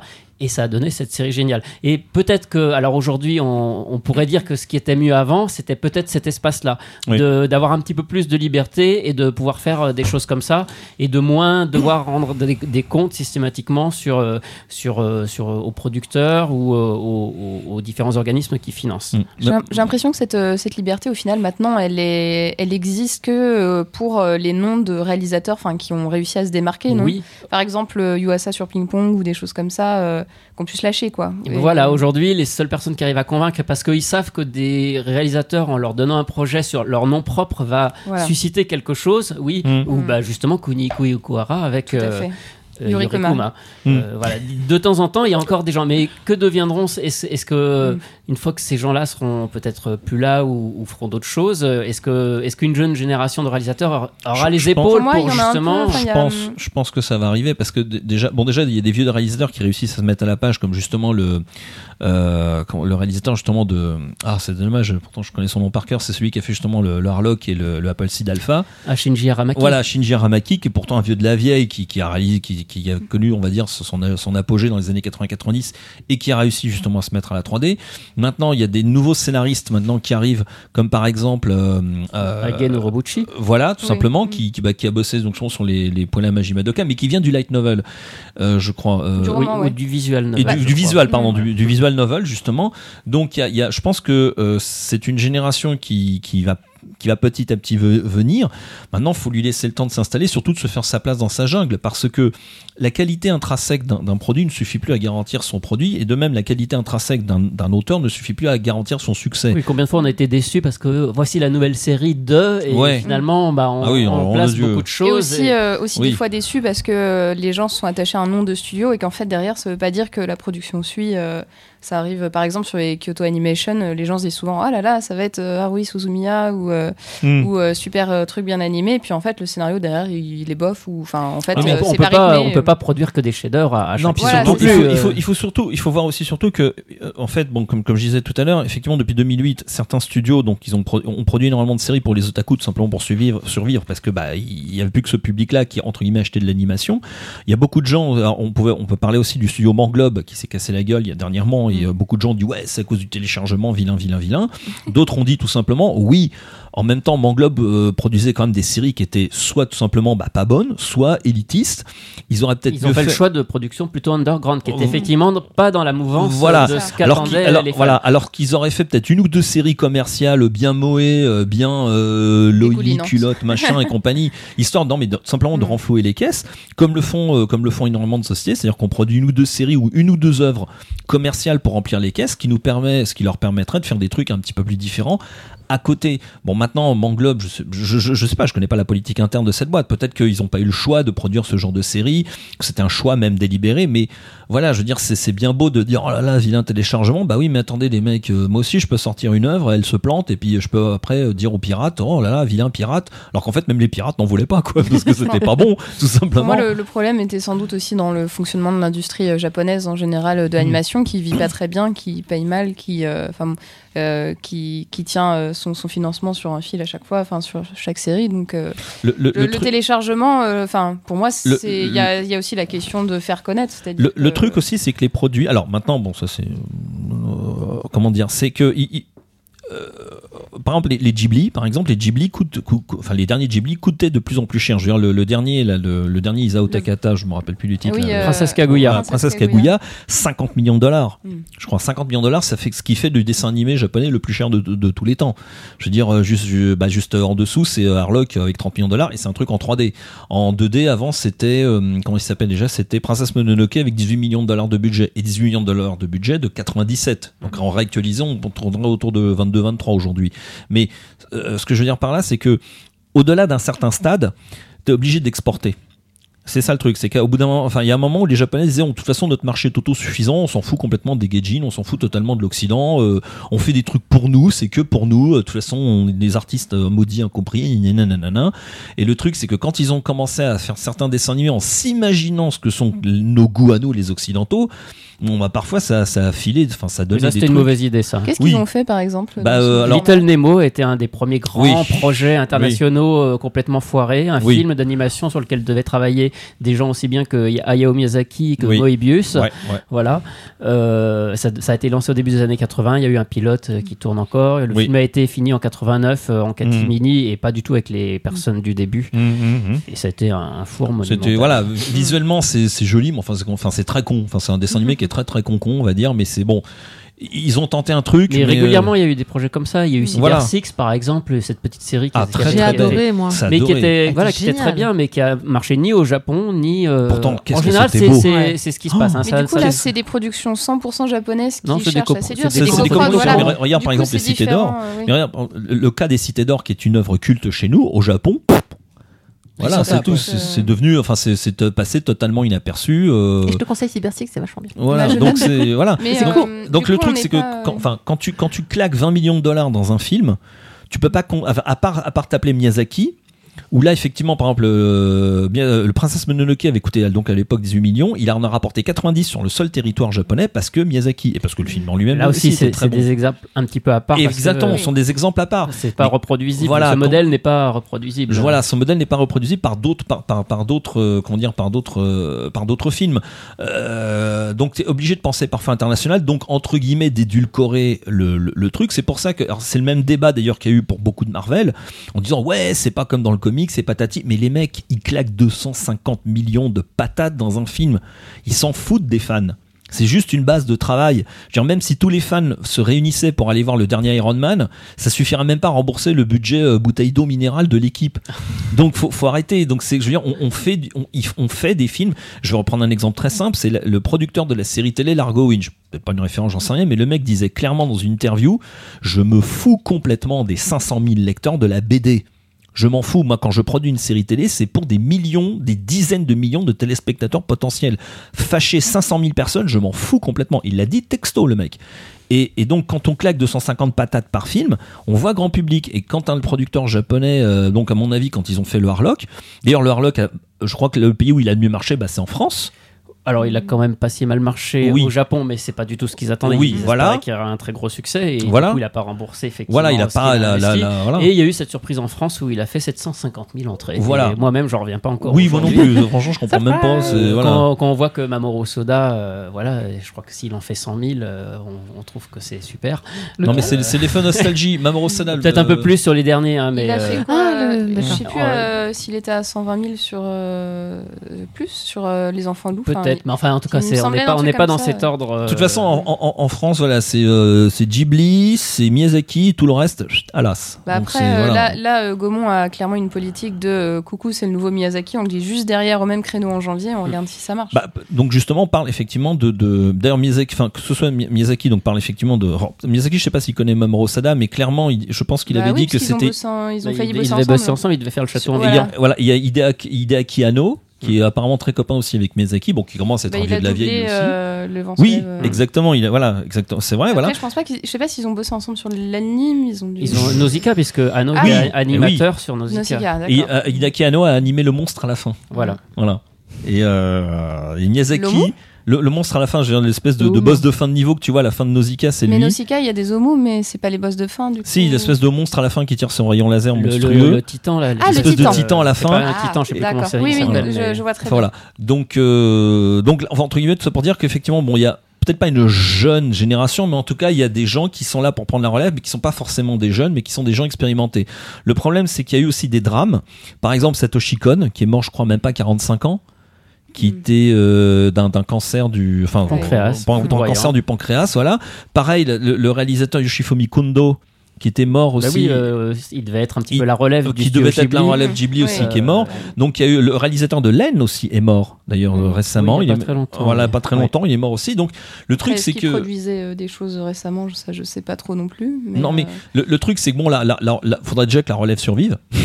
déjà d'une. Bon, après, ça, c'est des choses qui arrivent partout. C'est des choses et- qui arrivent, hélas, voilà, Il y a partout, quand même des bon. jeunes réalisateurs. Il y a des jeunes réalisateurs qui, qui vont arriver, mais le truc c'est que voilà, c'est ils arrivent dans un monde qui est euh, qui qui est surpeuplé, qui est euh, qui remplit. ils sont pas tout seuls. C'est ça le truc. C'est que ça veut pas dire que c'est moins facile ou plus facile. Disons que c'est le, le- le- c'est totalement différent. Au- Aujourd'hui, n'importe qui entre guillemets peut faire sa petite vidéo sur son ordinateur et la balancer sur YouTube en espérant qu'un jour on le remarque. Euh, euh, je veux les circuits classiques ne sont bah, ne, ne sont plus ce qu'ils étaient. Euh, ça évolue d'année en année. Euh, C'est je, je, je- moi-même je, je, je forme des gens dans les écoles de cinéma et euh, l'une des premières choses que je leur dis, je dis vous savez le talent c'est important, mais la niaque, les tripes, excusez-moi l'expression, les couilles, c'est ce qui, c'est presque même plus important parce que vous pouvez être très talentueux, mais si vous n'avez pas de l'endurance, résister à la pression, résister à la peur, résister tout simplement, euh, comment dire, à la lassitude, euh, continuer à, à travailler malgré toutes ces difficultés là euh, c'est pas donné à tout le monde. Et c'est pas forcément les plus talentueux qui arrivent paradoxalement. Alors le mieux c'est évidemment c'est d'être super talentueux et, et avoir évidemment une grande endurance. C'est génial mais c'est pas donné c'est pas donné à tout le monde et euh, bon bah si sur 50 élèves il y en a deux trois qui vont y arriver euh, waouh c'est c'est génial. Bah, les génies, c'est une valeur, euh, comment dire, qui aléatoire, quoi. On bah c'est c'est pas c'est pas évident. Certains préfèrent bosser avec des gens entre guillemets moins talentueux mais au moins ils sont constants. Ils livrent des épisodes à temps et tout. Euh, par exemple aux États-Unis par exemple quand vous êtes compositeur de musique pour des séries télé si jamais vous loupez le coche c'est même pas la peine de, de revenir sonner hein. vous pouvez déchirer votre green card et rentrer chez vous c'est même pas la peine quoi. C'est alors vous pouvez prévenir à l'avance comme quoi attention je vais être à la bourre donc voilà mais si le jour de la livraison vous n'avez pas livré le score de l'épisode c'est même pas la peine de repasser un coup de fil. C'est fini. Vous êtes blacklisté à vie, les mecs. Donc c'est, il y a une pression qui est pas pareille. euh, Il y a, il y a une, voilà. En gros, c'est voilà. Non, mais c'est c'est ce que je dirais au départ. C'est voilà, on, on- on est dans quelque chose qui, qui n'est, qui, qui n'est plus. euh, je veux dire, les règles du jeu tout simplement ont changé. Mais c'était mieux ou c'est pas mieux? C'est différent. Non, mais Et- alors- alors Et, et- et puis justement, puisque tu poses la question, euh, Olivier, euh, c'était mieux ou euh, avant ou c'est ou c'est mieux maintenant Ça dépend pourquoi. Mm. Par Voilà. exemple, en matière de long métrage d'animation, je trouve que c'est beaucoup mieux maintenant. Avant, euh, on avait au mieux, comme on disait, on découvrait Nausicaa sous un titre obscur euh, de Miyazaki euh, dans Avec une VHS euh, amputée Mhm. de 30 minutes. Maintenant, on est quasiment assuré tout long métrage à, à- à peu près correct et important qui sort au Japon. On est à peu près sûr qu'on le verra au cinéma en France, au mieux dans une avant-première ou dans quelques festivals, et euh, non, au pire, et au mieux euh, dans une distribution nationale. Donc là-dessus, on a vraiment énormément gagné. Ah, Il y a une Et, vraie euh, mondialisation, euh, il y oui. a un vrai accès. Oui, euh, enfin c'est pas tous les pays qui ont cette chance. Pas- en France, on en- est quand France même plutôt bien lotis parce que euh, entre effectivement Disney qui a distribué quoi, vraiment bien tout le, tous les films du studio Ghibli et tous les autres petits distributeurs qui travaillent, euh, je pense notamment à Eurozoom qui, qui propose quand même plusieurs longs, longs métrages par an. Euh, voilà, et si, si Mamoru Soda aujourd'hui sort dans un grand distributeur comme Gaumont, c'est Mhm. aussi parce qu'il y a eu ce travail qui a été fait. Donc je trouve ça mieux. Je trouve mieux aussi qu'on puisse voir des animés euh, euh, ben, une heure après leur diffusion au Japon et comme tu l'as Ça, c'est- souligné ça, c'est- gratuitement c'est aussi. même. C'est quand Gratuitement. même un plus. Ouais. Alors et ça, bonne qualité. on est d'accord, ça, cet effet euh, un petit peu pervers euh, de surconsommation et de moins apprécié, mais globalement, c'est quand même. C'est un moindre mieux. mal. Enfin, voilà, je trouve qu'aujourd'hui, C'est une on a, on a une offre et on n'a même Ah non, pas parlé du manga papier c'est- finalement dans tout ce débat, Tout mais euh, voilà, on va pas C'est vrai qu'on rappeler. a parlé euh, que d'anime, en fait. Mm. on va Oui, pas rappeler le, le nombre de mangas qui sortent par mois et avec en plus une diversité en France qu'on est aussi les seuls à avoir. Euh, On peut Oui. avoir aussi bien du Doraemon que des trucs hyper pointus. Ouais, actuellement, on est quand même entre blocs- 150 et blockbusters. 70 par Voilà. reçu ne, par ne serait-ce que pour parler de manga, ne serait-ce qu'en termes de qualité de papier, on a, on a des, en, en- en termes de qualité de papier, par exemple, on a, on a quand même une qualité qui est largement supérieure au Japon, ce qui peut parfois peut-être justifier des prix qui sont quand même un poil plus élevés que, que, que ce qu'on peut trouver effectivement au Japon. ton poil, hein. Un, un- oui, enfin un poil, mais Un, un gros poil. Un, oui, un un, gros un- poil. un gros bien épais, mais bon, mais non, mais la les traduction. quantités de, de prod euh, Oui, qui sont sûr. forcément drastiquement différentes. Voilà, euh, Oui. c'est ça. Surtout. Voilà. Et, euh, euh, donc du coup, on a beaucoup de choses.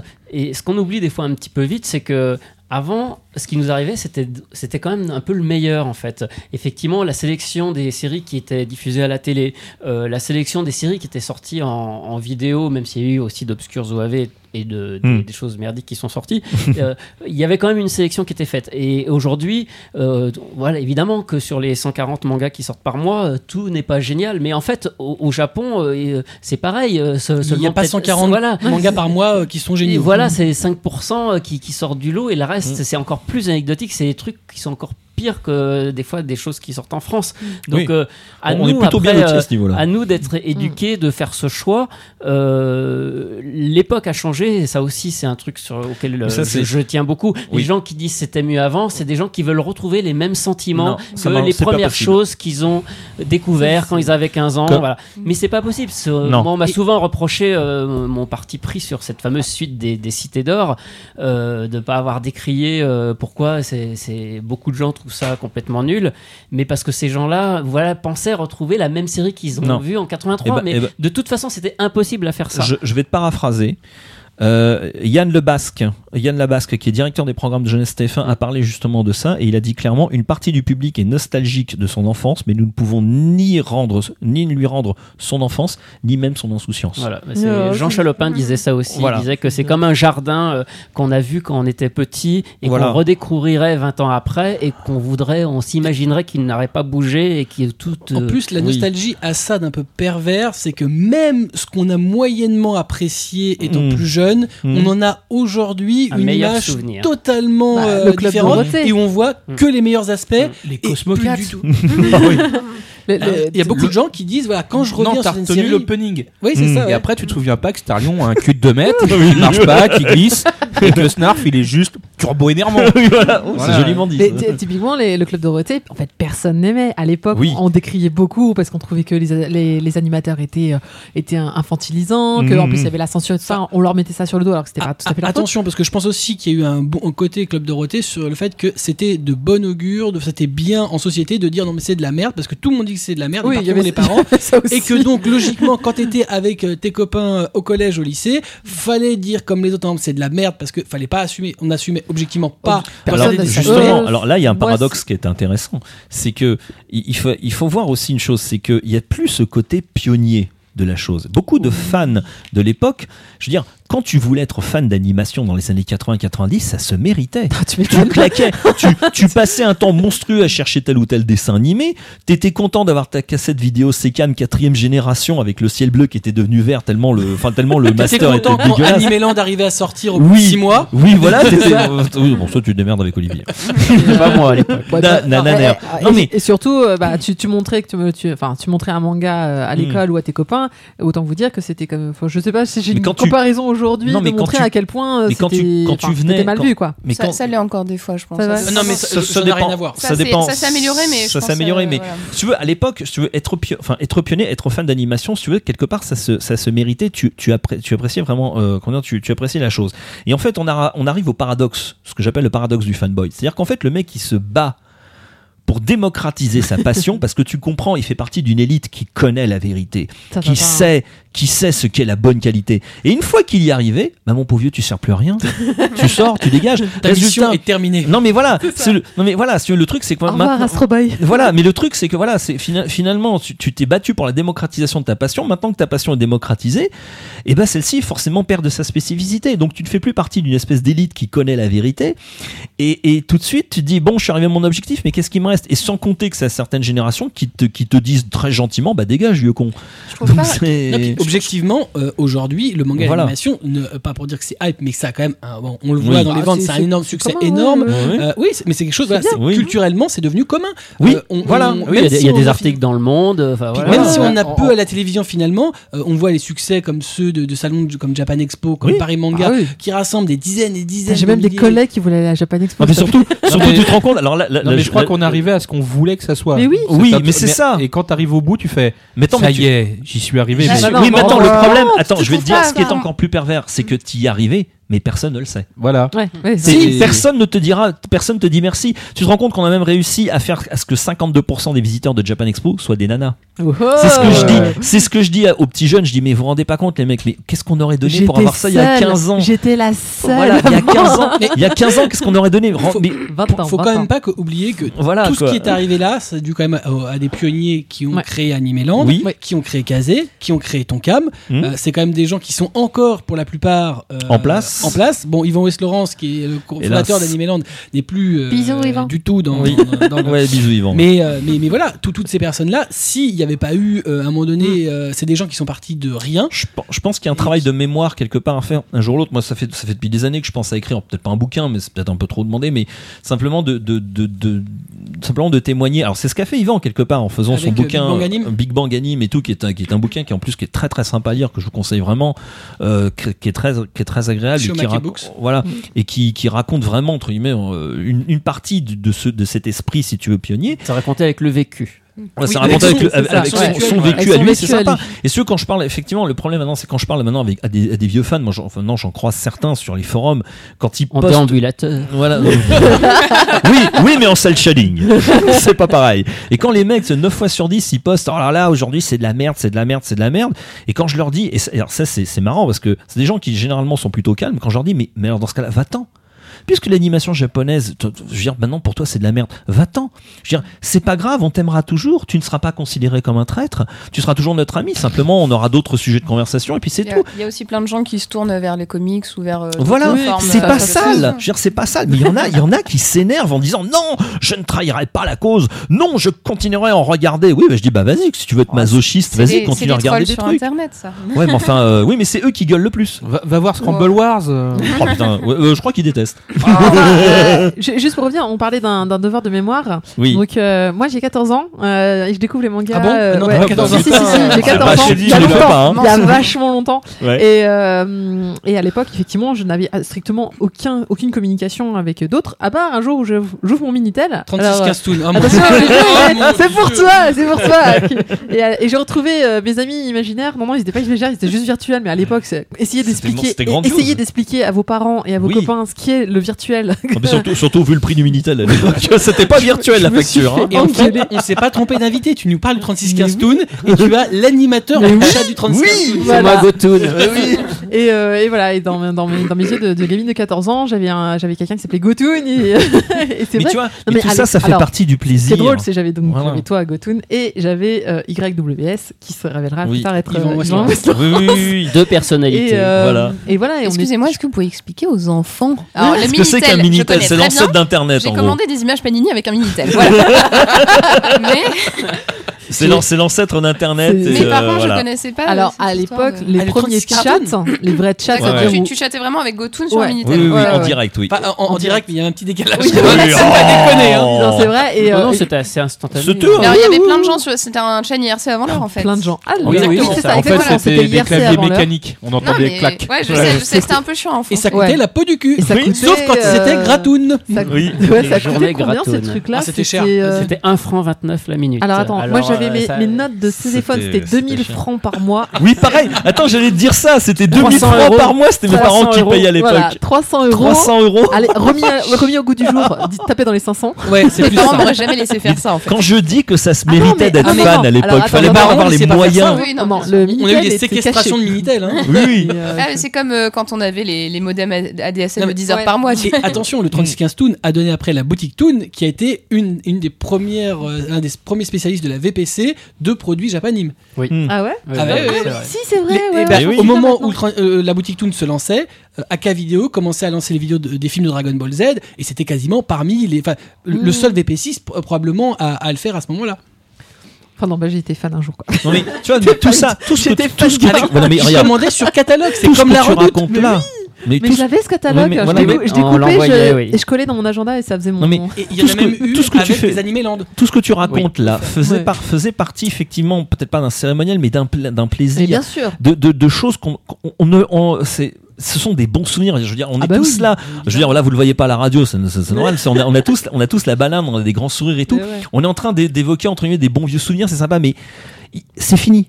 Ah non, Euh, Ce mais- sont ah des non, souvenirs. Ah, moi, c'est pas fini, non, c'est non, différent. Moi, c'est je- différent, Moi, je voilà. connais des gens maintenant, ils tripent, euh, disent Ah, je vais me commander cette figurine sur euh, tel euh, alors, japonais. euh, Bon, j'avoue, je me suis commandé un t-shirt Sword Art Online aujourd'hui. J'avoue. Un officiel en plus. Je, je me suis encore commandé des trucs Non, même, enfin, je veux dire, des moi, qui moi suis toute jeunotte euh, sur ce plateau et ça. qui suis plutôt Ouais. génération Pokémon, euh, je dirais que la façon dont j'ai grandi avec le manga, enfin c'est aussi d'énormes bons souvenirs.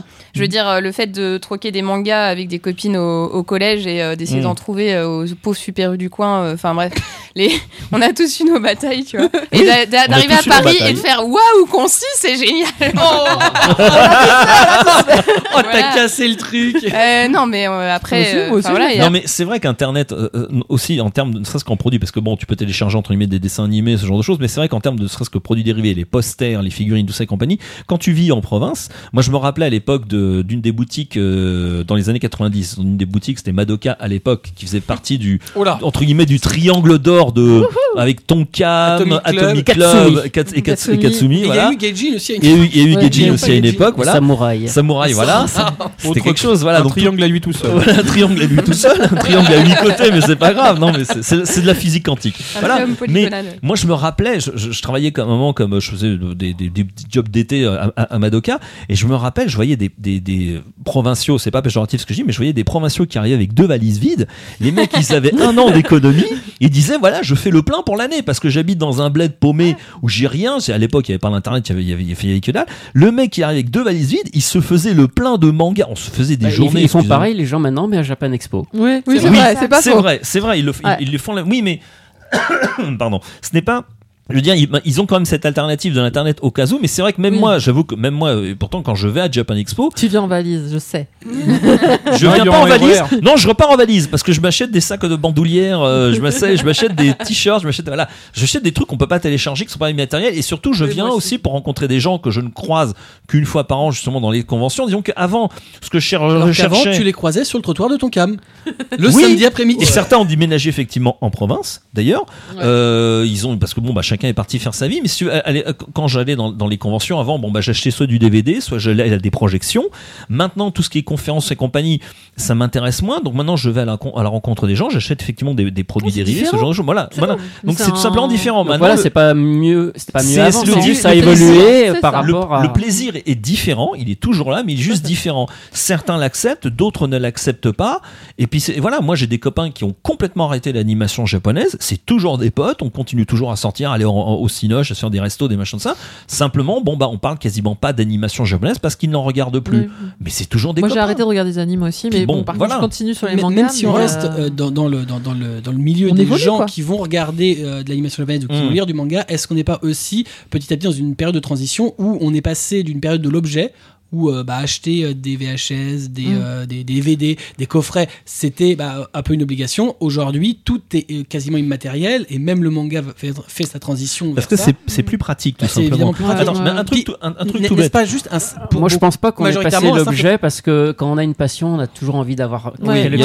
Simplement, du coup, on va plus stocker euh, des mangas ou des DVD. On va peut-être du coup plus se reporter sur du Voilà. produit dérivé ou des, objets de collection. Oui, pareil. des figurines. Voilà. Mais je pense une passion, c'est forcément associé à, Donc, à- à- à de la euh, collection, ouais, à de l'objet. Je toutes ces ventes qui ne se font plus euh, très clairement dans les coffrets DVD Blu-ray, puisqu'on voit les chiffres de vente, très clairement, euh, ça n'a plus rien à voir. Et on- même par rapport aux, aux chiffres d'audience, euh, se reporterait donc euh, logiquement sur du produit Pour dérivé. moi, oui. Ah oui, Ouais. ouais, ouais. Ouais. Mais après, c'est aussi quelque chose qui prend ou qui prend pas. Je pense qu'il y a vraiment des consommateurs d'animés qui n'ont rien à faire des produits dérivés et qui ont juste pas ce cette espèce de déclic qui fait qu'ils voient un artbook, ils ont envie de l'avoir. Ouais. Et il y a ceux qui l'ont, quoi. Je, je- je vois vraiment ce, ce côté scindé Oui, mais dans, les, dans les consommateurs de, Enfin, de L'artbook, c'est pareil, c'est Oui. beaucoup, c'est beaucoup plus compliqué. Dire Oui. Avant l'artbook, si tu voulais avoir les images de ton dessin animé, Oui. c'était l'artbook, c'était rien. Ouais, Aujourd'hui, objectivement, tu les images sur Internet en haute définition, ultra haute Ah oui, définition, oui. avant Oui, d'avoir accès même, c'est quand même pas pareil que d'avoir un beau livre dans, Voilà, dans c'est sa ça. bibliothèque. Alors, euh, justement, Ouais. peut-être qu'il y a eu un coche qui a été loupé en France à ce niveau-là, c'est l'édition de Hardbook en, en version française.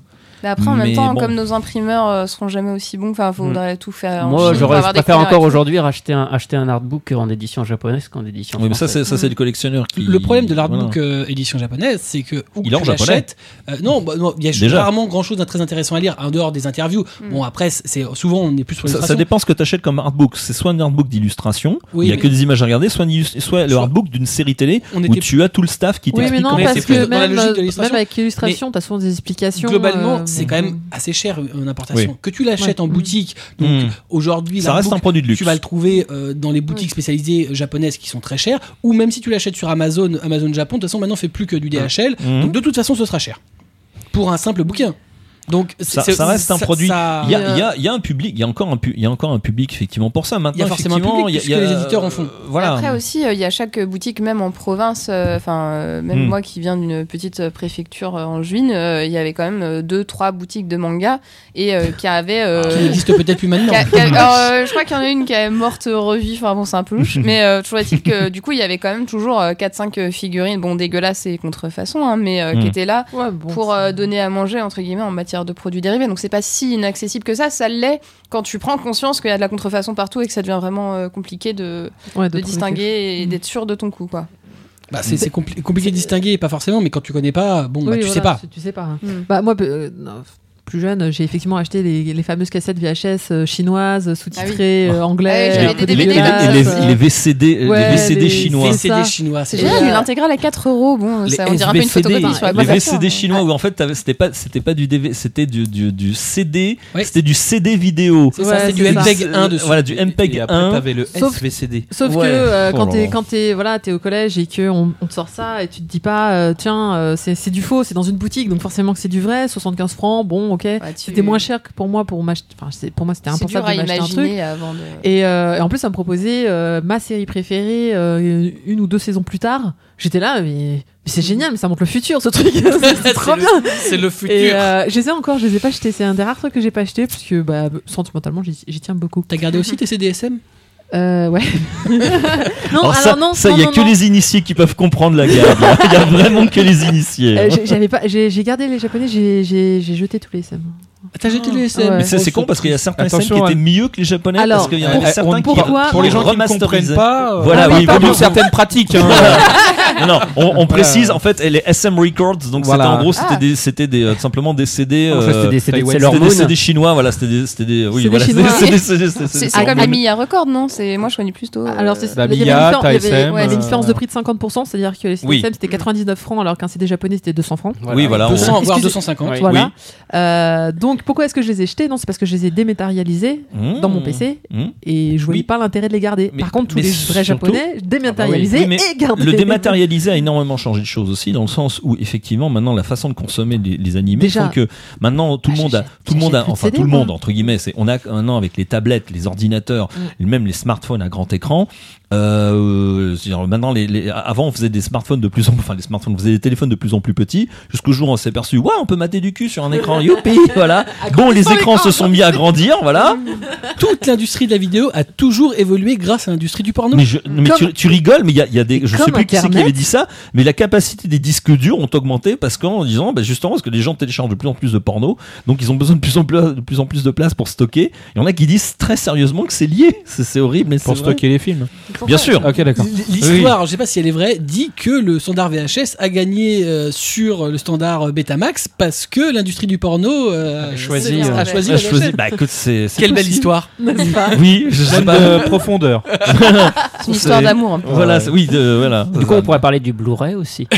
Oui, c'est vrai. Ça. Une histoire Ah, d'amour aussi. Ah, le, le Blu-ray, c'est malheureusement un peu le, le, le, le, le mal aimé euh, de la vidéo. C'est euh, Non, c'est beau la standard, raie bleue. Mais... Ah, c'était ça l'humour. Ouais, Oh, ouais. Oh, j'étais pas sur vos blagues. Non mais c'est non mais c'est Moi, vrai. Bah attends, moi c'est comme c'est comme Ray dans Star Wars ils mettent euh, Ray puis t'as plus, plus loin t'as Ray, t'as Blu-ray puis elle est colorée en bleu. euh, oui, c'est- Qu'est-ce que c'était con comme gag. Non mais Mais c'est vrai que le. Blu-ray. Alors non mais ce qui est intéressant, là, juste pour revenir au truc, c'est que la- la- ce qui est intéressant avec, avec le Blu-ray, c'est que on en parlait tout à l'heure, c'est effectivement ce qu'on appelle effectivement le, le tueur d'effets spéciaux, c'est-à-dire qu'effectivement on redécouvre certains vieux classiques. On se dit ah ouais quand même la vache, c'est en haute définition, ça pardonne pas. Et c'est pareil pour, en, en dessin animé. Alors autant pour les films, ça passe super bien parce que c'est tourné en 35 mm. Euh, euh, ça- si si, attends, le Lupin the Third. T'as regardé euh, Macros Attends, attends, doucement. Le film? Bah, attends, Attention, parlez lui- des films long métrage Je parle- d'animation en fait. euh, c'est voilà, c'est ça. Attention, non mais le, par exemple le, le Lupin the Third, le Cagliostro par exemple, il passe super il passe super bien en Blu-ray, mais on sent que c'est limite. C'est-à-dire qu'au-delà, c'est voilà, moi je connais quelqu'un, il veut remasteriser les dé- les les Et je pense Conan, qu'ils les ont Conan. bien remasterisé. Ils ont bien remasterisé, euh, ils ont bien retravaillé aussi le truc. C'est comme les Dragon Ball ZK, ils retravaillé en 720p, en, donc en HD. Ils ont quand même aussi entre guillemets bien refait du, le boulot. Mais c'est vrai que quand tu Ils ont dû redécouvres, refaire des scènes quand même. hein. Euh, oui, oui, oui, non mais oui, bon, ça, voilà, ils ont fait certains trucs, mais ça, ça passe. Mais c'est vrai que par exemple Cobra en Blu-ray, qui date d'une série de 82 donc par TMS mais tournée en 35 mm et non pas en 16 comme certaines séries justement de, de, de Toei Animation, euh, parce que ça, ça fait que ça passe super bien si tu veux effectivement en Blu-ray. Maintenant quand on redécouvre certains vieux classiques, ne serait-ce qu'en DVD, alors là en Blu-ray, waouh, alors vache, là je veux dire les Goldorak quand, quand ils vont sortir en Blu-ray, ça va pas tarder. sont sortis d'ailleurs. déjà Ils sortis. sont déjà sortis. Mais- Peut-être pas je tous sais encore. pas, je- oui peut-être pas un tous ou les volumes. coffrets. Et voilà, je sais- moi je les ai pas vus, mais à mon avis, c'est, je veux dire, faut vraiment euh, aimer la patine d'époque. Hein, Mais est-ce que ça- ça dépend justement, euh, justement, toi que tu le tueur d'effets spéciaux, regarde euh, Oui. l'intro euh, de Macros le film. Oui, Tu sais, t'as la forteresse qui sort oui, de oui, l'obscurité. oui, voilà. Mon Dieu, tu vois, Oui. c'est le mot que ça m'a inspiré parce que tu vois tout le détourage du plastique Ah bah oui, autour, bah oui, tellement bah c'est propre. Mais fais, Ah, que- bah oui, dégueulasse. c'est ça le problème. Est-ce que c'est pas un moment aux personnes qui ont fait des remasters, euh, il y en a qui l'ont bien fait et d'autres mal? Enfin, par exemple, Je crois qu'ils l'ont trop Ils nettoyé. l'ont trop nettoyé, c'est ça le problème aussi. Les ailes d'Oenamissé que je suis allée voir au, cinéma, enfin, c'était Ça encore magnifique. super bien, ça marche super bien. Enfin, il y a un moment où ça dépend comment ça a été fait en amont Non, au niveau puis du en boulot. plus, ouais. le plan dont je parle, il est obscur. C'est-à-dire que t'as vraiment l'obscurité de l'espace et t'as le vaisseau qui en sort.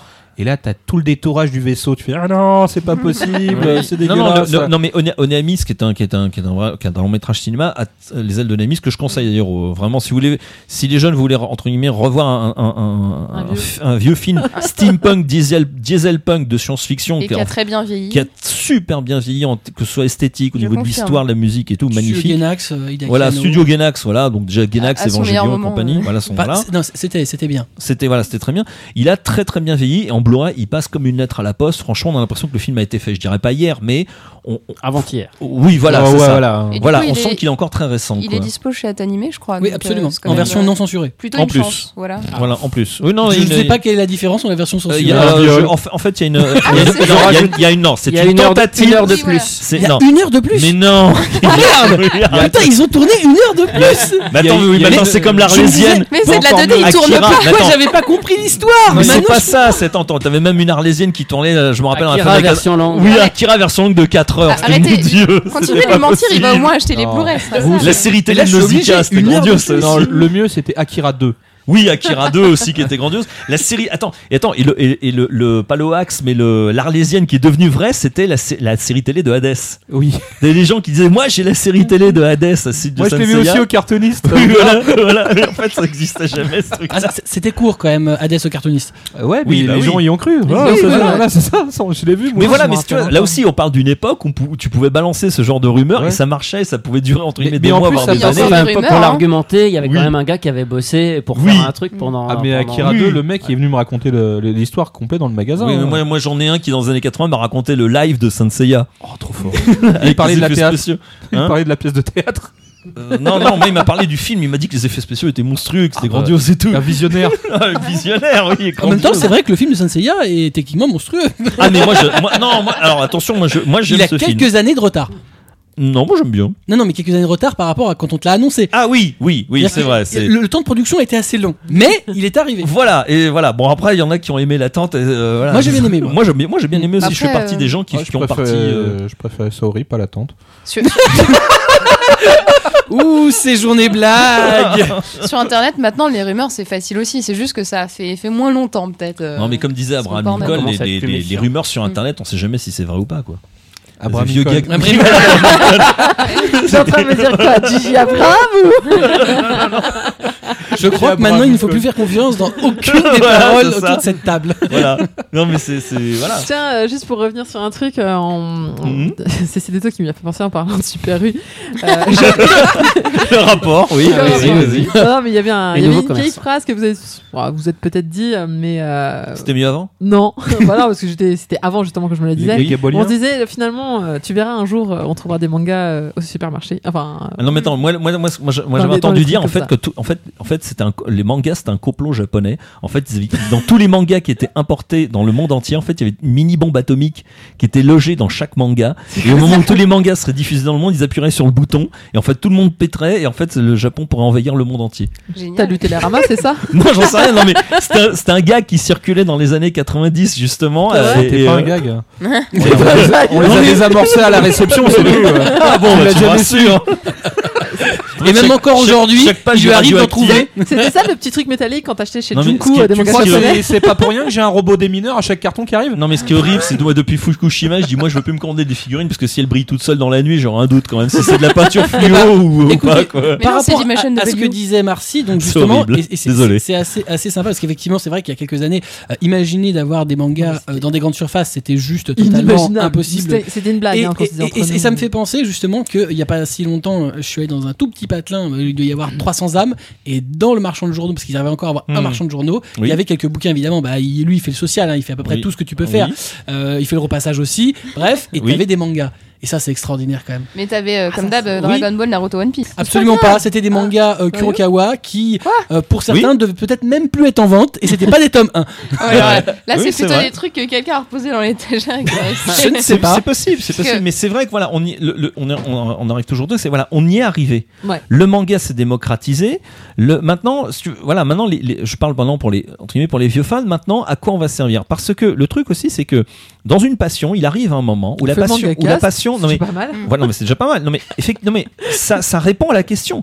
Il y a un moment dans la passion où la passion ne se suffit plus à en elle-même. Donc soit tu changes de passion, soit tu passes à la réalisation. C'est-à-dire que tu fais partie intégrante de cette passion. Donc soit effectivement tu fais comme, comme certaines personnes ici à faire effectivement bah, du, de, de la web radio ou de- des- des podcasts et autres. Soit tu, tu, tu deviens euh, rédacteur, euh, comme, comme, comme je dis, quitte à avoir une grande gueule, autant être payé pour. pour Tu vas dessiner un manga alors c'est ça que tu vas nous annoncer Euh, Ah, non, non, mais je- non, mais je- pourquoi pas un jour, euh, même si j'ai plus tellement l'âge pour le faire, parce qu'il faut quand même avoir la- une force physique, euh, il faut avoir un mental et une, une, une force physique quand même pour faire ça. immortel, Cara. T'as pas je- Non, oui, mais t'inquiète, je- il a la force vu- physique, hein. Vu, vu les kinés que j'ai contactés aujourd'hui pour ma, non, je suis pas immortel. Mais bon, c'est pas grave. Mais le, le, le truc, ce que, ce que je veux dire, ce que je veux dire par là, c'est que euh, je veux dire, voilà, c'est on, on, on- a envie de participer en fait à la chose. Je sais pas si ça euh, ça fait partie d'un processus de laisser sa trace ou, ou, ou pas. C'est voilà, c'est on veut faire maintenant partie de ce de ce phénomène. Voilà. Donc Tu fais euh, pas pipi autour de la table. Pardon. Tu ne fais pas pipi autour de la table. tu ne laisses pas ta trace. Ça, ça serait le moi mieux je me suis vidé avant de toute façon. Mais non, Atras, avant. il est pas là. En fait, euh, là, là où je suis pas. euh, Oh mon dieu. là, où je suis, là où je suis pas tout à fait d'accord. Attends, J'essaie de remettre un peu sérieux sur la table. Pour moi, le Bravo. Oh. Pour moi, le combat, il est pas fini. C'est-à-dire que, enfin, il y a plein de jeunes gens euh, qui se limitent à Dragon Ball, Naruto. Il faut leur montrer qu'il y a autre chose. Non, alors, alors, stop. Voilà. Que tu me dises, que tu me dises que les gens se limitent à Naruto ou à One je m'en fous. Que tu me dises on se limite à Dragon Ball, ça ne pose aucun problème. Quand tu as pris le- le top, c'est bon, t'es arrivé. J'aimerais reprendre des ça. extraits Non, mais- de quand non, Dragon Ball Super allait sortir et qu'il était super enthousiaste. Je te parle avait- de Dragon Ball, je te parle pas de la cette série de. Non mais c'est ça aussi Mais le truc, c'est tu que d'un pouvais pas côté. revenir. T'es pas Le, truc, c'est que, en fait, ce qui s'est démocratisé, c'est le manga grand public. Mais Ouais. moi, quand par exemple, j'arrive en parlant, par exemple, de Cowboy Bebop, de Len, ou même de Jinro, ou euh, peut-être même, ou même de, même de Miyazaki, ou, même Miyazaki, c'est pas encore totalement Mm. grand, grand public. C'est vrai que dans la tête, là, là, on a, on a par contre, c'est vrai, on a, on a quand même cet avantage, c'est que on est quadragénaire. Donc, ça veut dire que certains d'entre nous sont mariés. oui, bon, certains, bon, trente- bah, attends, euh, enfin, euh, des trentenaires et, euh, trentenaires euh, et autres. Mais il y en a, ça y est, ils ont fondé une famille. Ils ont fondé une famille, ils ont des enfants. Voilà. Et à part, oui, euh, enfin, tu l'emmènes pas déjà en convention quand même. Euh, non, ça va mais- pas tarder. Attends, il vient d'arriver. oui, justement. Donc, euh, Il est né avant Japan tu peux, faire, tu peux faire un cosplay baby cart à la rigueur. euh, ça, C'est déjà fait le cosplay. Et, Je euh, Je crois pas. Oh le taquette. Pourquoi tu Non, lui as pas proposé euh, Halloween. cosplay Bibi Fogg plutôt? Non, jamais- je peux pas, je peux pas. je- je- je- je- la- Ou alors maman, j'ai raté l'avion à la rigueur. et la dernière photo sur Twitter, c'est elle en train de, de- de lire les mangas euh, qu'elle a sortis du carton. C'est foutu. Voilà. Ok, déjà traumatisé à cet Non, mais l'avantage, c'est qu'on voilà, on fait partie d'une génération aussi de parents qui, on va dire le- le- pas le conflit, mais le fossé générationnel est déjà moindre. C'est-à-dire qu'en fait, on est, on est l'une des premières générations de parents. euh, qui effectivement est, est- beaucoup plus proche de ses enfants d'un point de vue des goûts tout simplement. Euh, le, papa de 40 balais il joue à la PlayStation. Il joue euh, il joue à la console de jeu comme comme ses gamins. Ils ont quasiment ils ont quasiment entre guillemets les, les mêmes goûts. Moi parfois quand je veux dire ne serait-ce qu'en tant que prof dire, quand mes élèves voient que je suis un gros fan de manga et que je connais même plus que de trucs que ils sont mais ils ont entre guillemets un peu les yeux qui brillent en disant putain enfin un mec qui nous comprend quoi je dis bah oui ça, ça- voilà bon ça, et ça fait pas vieux con qui essaie de faire jeune Mais après, le, le truc, c'est cette euh, génération de, de quarantenaires, leurs enfants, ils sont pas en crise d'adolescence encore. Donc moi, j'attends de voir peut-être euh, Ouais. ce que Oh, ça donne. ce dé- ce euh, moment-là. bah, tu rigoles, mais attends, mais un, un de mes élèves, donc de 19 ans, euh, donc 19 ans, et ben il, est- il était, c'est le fils donc d'une de mes, euh, d'une de mes collègues, de mes camarades de classe, effectivement que j'ai eu il y a 20 ans au Gobelin. Ça m'a fait bizarre. Je dis oui, ma mère veut connaître très bien. Et, ah bah voilà. Il est, en école de cinéma. Donc quand tu me diras, j'ai passé la, j'ai passé la, crise d'adolescence, donc j'ai eu du bol. Mais euh, mais si tu veux, le, truc c'est quoi là? C'est il y quand je parlais avec mes, mes parents euh, quand ils avaient 40 ans, moi que je, enfin quand ils avaient 40 ans que moi j'avais donc à l'époque je devais avoir, bah, j'avais 20 ans entre guillemets, voilà. Euh, le, le, le, le truc, c'est que voilà, on avait quasi, on avait très peu de, de sujets de conversation en, en commun, mais c'est normal, c'était, c'était normal à, à l'époque. Aujourd'hui, des, des, des gamins de, de, de 20 ans qui discutent avec papa, maman, qui ont entre 40, 45 ans, euh, voire même un peu plus, déjà ils ont un petit peu plus de, goût en commun. Alors le problème, c'est que ça donne lieu, alors bon, ça c'est encore un autre débat, mais ça donne lieu plutôt à des parents copains plutôt qu'à des parents, euh, des parents parents. Je suis pas d'accord. Moi, j'ai- eu un père qui était fan de BD, euh, Oui. qui, enfin, moi, Oui, qui t'a transmis cette passion qui m'a transmis la passion de la t'a BD, transmis, bon, voilà. bah, que j'ai transformé un petit peu en manga euh, par Oui. la suite, qui était fan d'animé. C'est lui, qui- lui avec mes, avec mes frères, euh, qui nous a, qui nous a influencé pour qu'on regarde euh, bah, Mmh. les, mer- deux, trois, les mystérieuses cités d'or. Je rappelle que mon prénom vient d'un dessin animé, quand même. Et T'appelles euh, Zia? Tu t'appelles Esteban? fait, le Zia, j'y ai échappé. Non, non, mais comme, comme quoi, et pourtant mon père a toujours eu, été cette, à, mes yeux, cette figure paternelle telle Oui. qu'on pense parent quand on, quand on dit le mot parent. mais, euh, et je serai pas ce parent-là pour ma fille, je pense, mais euh, je serai autre chose. Mais, euh, Et tu seras autre mais- chose. mais- mais Pas- comme- Ni mieux ni moins bien, tu seras autre mais, chose. euh, tu vois, moi j'avais, on avait cette complicité de, de, de regarder des dessins animés. Mais tu as, eu- aux jeux tu as eu vidéo ensemble. énormément de chance parce que il y a, y a des parents qui ne supportaient pas que leur gamin bouffe du manga. Ah, ma mère, c'était ça. Mais, mais je Voilà. crois Ma mère n'a pas compris. que pour moi, c'est pas une question forcément de génération, c'est une question Non, de ouais. Mm. passion en fait. C'est-à-dire que si euh, tes parents ont une passion et qu'ils te Oui. la transmettent, Ouais, ça crée tout de suite un lien avec tes parents. C'est-à-dire que moi, ça n'a rien à voir. Mes parents euh, sont, adorent la musique et du coup, euh, on a, enfin, notre lien familial, il est basé là-dessus. C'est ce qui fait qu'on a, euh, enfin, qui crée un, lien euh, plus, euh, enfin, particulier et qui est pas celui simplement de parents et enfants et qui fait qu'au bout d'un moment, il n'y a plus de lien et où il y a un fossé a, il y a une, culturel. il y a une transmission maintenant. euh, ma- maintenant, enfin, je parle en tout cas pour ma génération. Maintenant, c'est cl- clairement il y a, une, il y a maintenant il y a la transmission de la passion À une autre génération. Ça veut pas dire qu'on va doit laisser notre place. Mais est-ce que les Ça, parents ça- avaient le temps d'avoir une passion ou enfin Hmm, l'occasion pas- ils avaient, c'est même pas qu'ils avaient le temps, c'est qu'ils n'avaient pas les moyens. Je, Oui, je- aussi, je vais te citer, Non, je vais te citer un exemple entre guillemets rigolo. Moi, j'ai un, de mes, co- un de mes copains qui euh, 45 ans,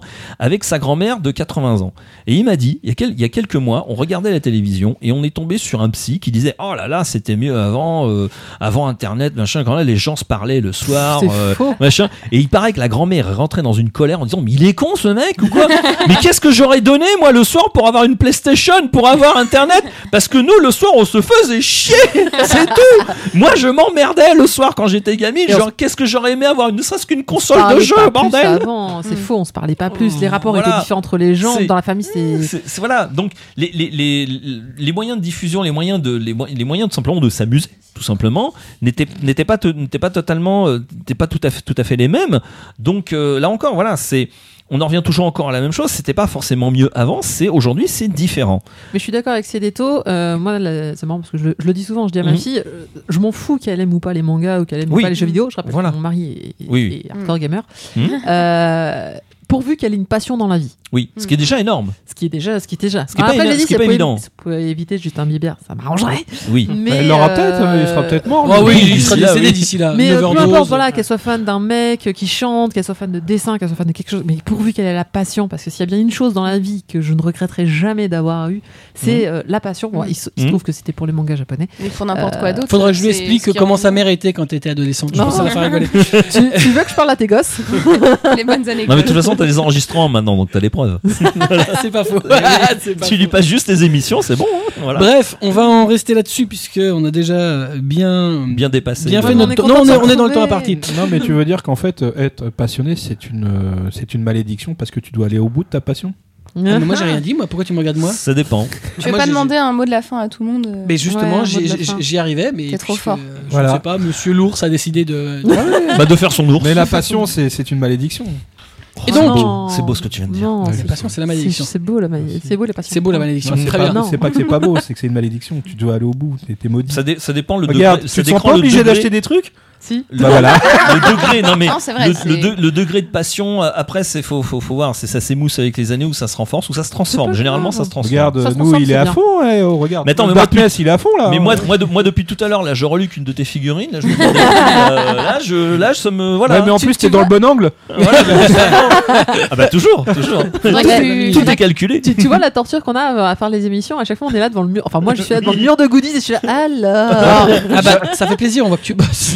Je suis désolée, Ouais, mais moi, en je même suis... temps, d'après toi, pourquoi t'es là moi je suis en face des coloriages de la Rose de Versailles, ça me vend un C'est- peu moins de rêve. Ah non, mais il, il est très sympa, ils sont très sympas. Alors j'adore l'auteur original, mais euh, Ah oui, il y a faire des même coloriages Naruto. dessus, ça non, mais tu les tu, tu les Ah, as mais pas ouverts, c'est pour Ce qui est marrant, Mais c'est que la rose de Versailles est super drôle. Que c'est un peu vecto cracra quoi, euh, Vecto cracra. ouais. Alors, Vecto cracra. mais si, tu vas voir euh, je suis l'expo, content, j'apprends euh, Alors- plein de j'en prends plein mots. Alors, avec je crois qu'un jour, on, faire arrivera à faire un, diction, un dictionnaire. Alex, euh, parce qu'il y a, il y a quand faudrait même que je l'offre à mes parents à la fin. une, euh, une Je palette d'expressions Je suis que Marcy a aussi des Oui, expressions c'est cheloues, hein. c'est ce que je me rappelais. Je pense Je qu'on peut faire y un avait espèce moi de aussi, papa. euh, Faudrait qu'on fasse un sous-livret euh, pour les, les trucs un peu trash pour pas le distribuer partout aussi.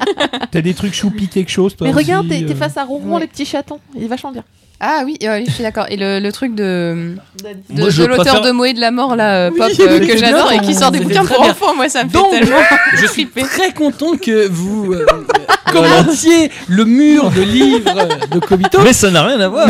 Mais, Non, euh, mais ça veut dire qu'on trouve encore des trucs bien aujourd'hui. Bien sûr. ah, mais tout bien simplement. sûr, on trouve Ouais. beaucoup de choses bien aujourd'hui. Voilà. Mais trop, d'ailleurs. simplement, simplement, il faut les chercher et ça prend du temps. Mm. Et c'est vrai que il faut on- se renseigner. Il faut se renseigner et quand et quand et heureusement de- des des, bou- euh, des comment ça s'appelle des publications comme justement Animeland ou simplement des sites internet sont là aussi pour nous guider. Euh, Quand perso- quand personnellement je fais soit pas des conférences, mais quand je quand certaines personnes me disent mais où est-ce que tu vas te renseigner, je dis mais vous allez sur certains sites. Alors je, je donne les adresses de certains sites qui disent voilà si vous ne savez pas quoi choisir, allez sur ces sites, allez vous renseigner, regardez. Euh, généralement bon bah euh, quand un animé est monté à 80% euh, par euh, des gens bien voilà. Cast. Oui, voilà, non mais, non, mais, aller non, sur mais Mangaki, c'est vrai, mais c'est de vrai que mes mangakas, ça fait partie effectivement de mes, de, de- de mes références. Je vois pas l'intérêt de, de dire à des gens qui écoutent Mangacast d'aller écouter Mangacast. Mais bon, Oh, bah, De ok. le conseiller Ok, aux autres. autant Ah. moi, Mangaka Somake. Voilà. bah, mais les gens écoutent aussi peut-être. Euh, Non, mais- Normalement, ils Ou ont Manga Mag, une entité à Ouais. part. Non, mais c'était le quart d'heure pub, il a cité Animeland. Non mais ne serait-ce que- ne serait- alors je sais pas si sur Crunchyroll on peut laisser des commentaires sur Bien les sûr, séries, ouais, voilà. Donc par les exemple, épisodes et les séries. Ah, voilà, savais donc pas. à partir de là, je- par exemple, les- gens qui par exemple qui ne savent pas quoi regarder peuvent tout simplement regarder les commentaires qu'il y a sur les sites, que ce soit Wakanim ou Crunchyroll ou, ou- et voilà. Donc comment simplement déjà essayer de prendre leur temps plutôt que de tout bouffer. Il y a différence entre le cinéphile et le cinéphage. Le cinéphile c'est quelqu'un qui va sélectionner ce qu'il va regarder, alors que le cinéphage c'est celui qui va bouffer tout euh, jusqu'à euh, Joséphine Ange Gardien. Alors, faut passer quelques Oh. commentaires. C'est hein. pas, c'est pas au cinéma. je- Eh, J'aime bien Joséphine Non, Ange parce Gardien, que moi. Bien- bien- bientôt au cinéma. Il y a un commentaire C'est sur, à euh, sur Joséphine Wakanim euh, sur la série Gate. Quand t'as lu le truc. T'as pas envie Pas envie d'y aller. D'ailleurs, tu- moi, j'a- moi j'adore cette série. D'ailleurs, tu effaces euh, Wakanim. Tu- Moi, je dirais que c'est pas forcément utile de lire des commentaires Ouais. sur des épisodes Oui, de séries parce oui, que c'est oui. mis à chaud et c'est pas forcément. oui, c'est euh, pas bah- forcément. Oui, mais Mais en Voilà. tout cas, il y a Oh, plein de le- moyens, oui, Tu euh, que ce soit euh, c'est des, ça des De notations. toute façon, ça tombe bien, je viens de faire un article Get pour Animeland. Donc voilà, et je dis que c'est vachement bien, voilà, mais qu'il faut le prendre avec du recul parce que c'est un dessin animé qui est très particulier en- au, au niveau de ses thématiques. Je trouve que le- l'effet internet fait que tout le monde a une voix en fait et euh, moi ce qui m'a beaucoup aidé à découvrir des séries que j'ai aimées c'est de me rendre compte que j'avais des goûts communs avec des personnes euh, qui en pa- partageaient leurs Mhm. avis sur internet sur des Mhm. blogs et des choses comme Bah, ça. le, le- le chef otaku, par exemple, là, le.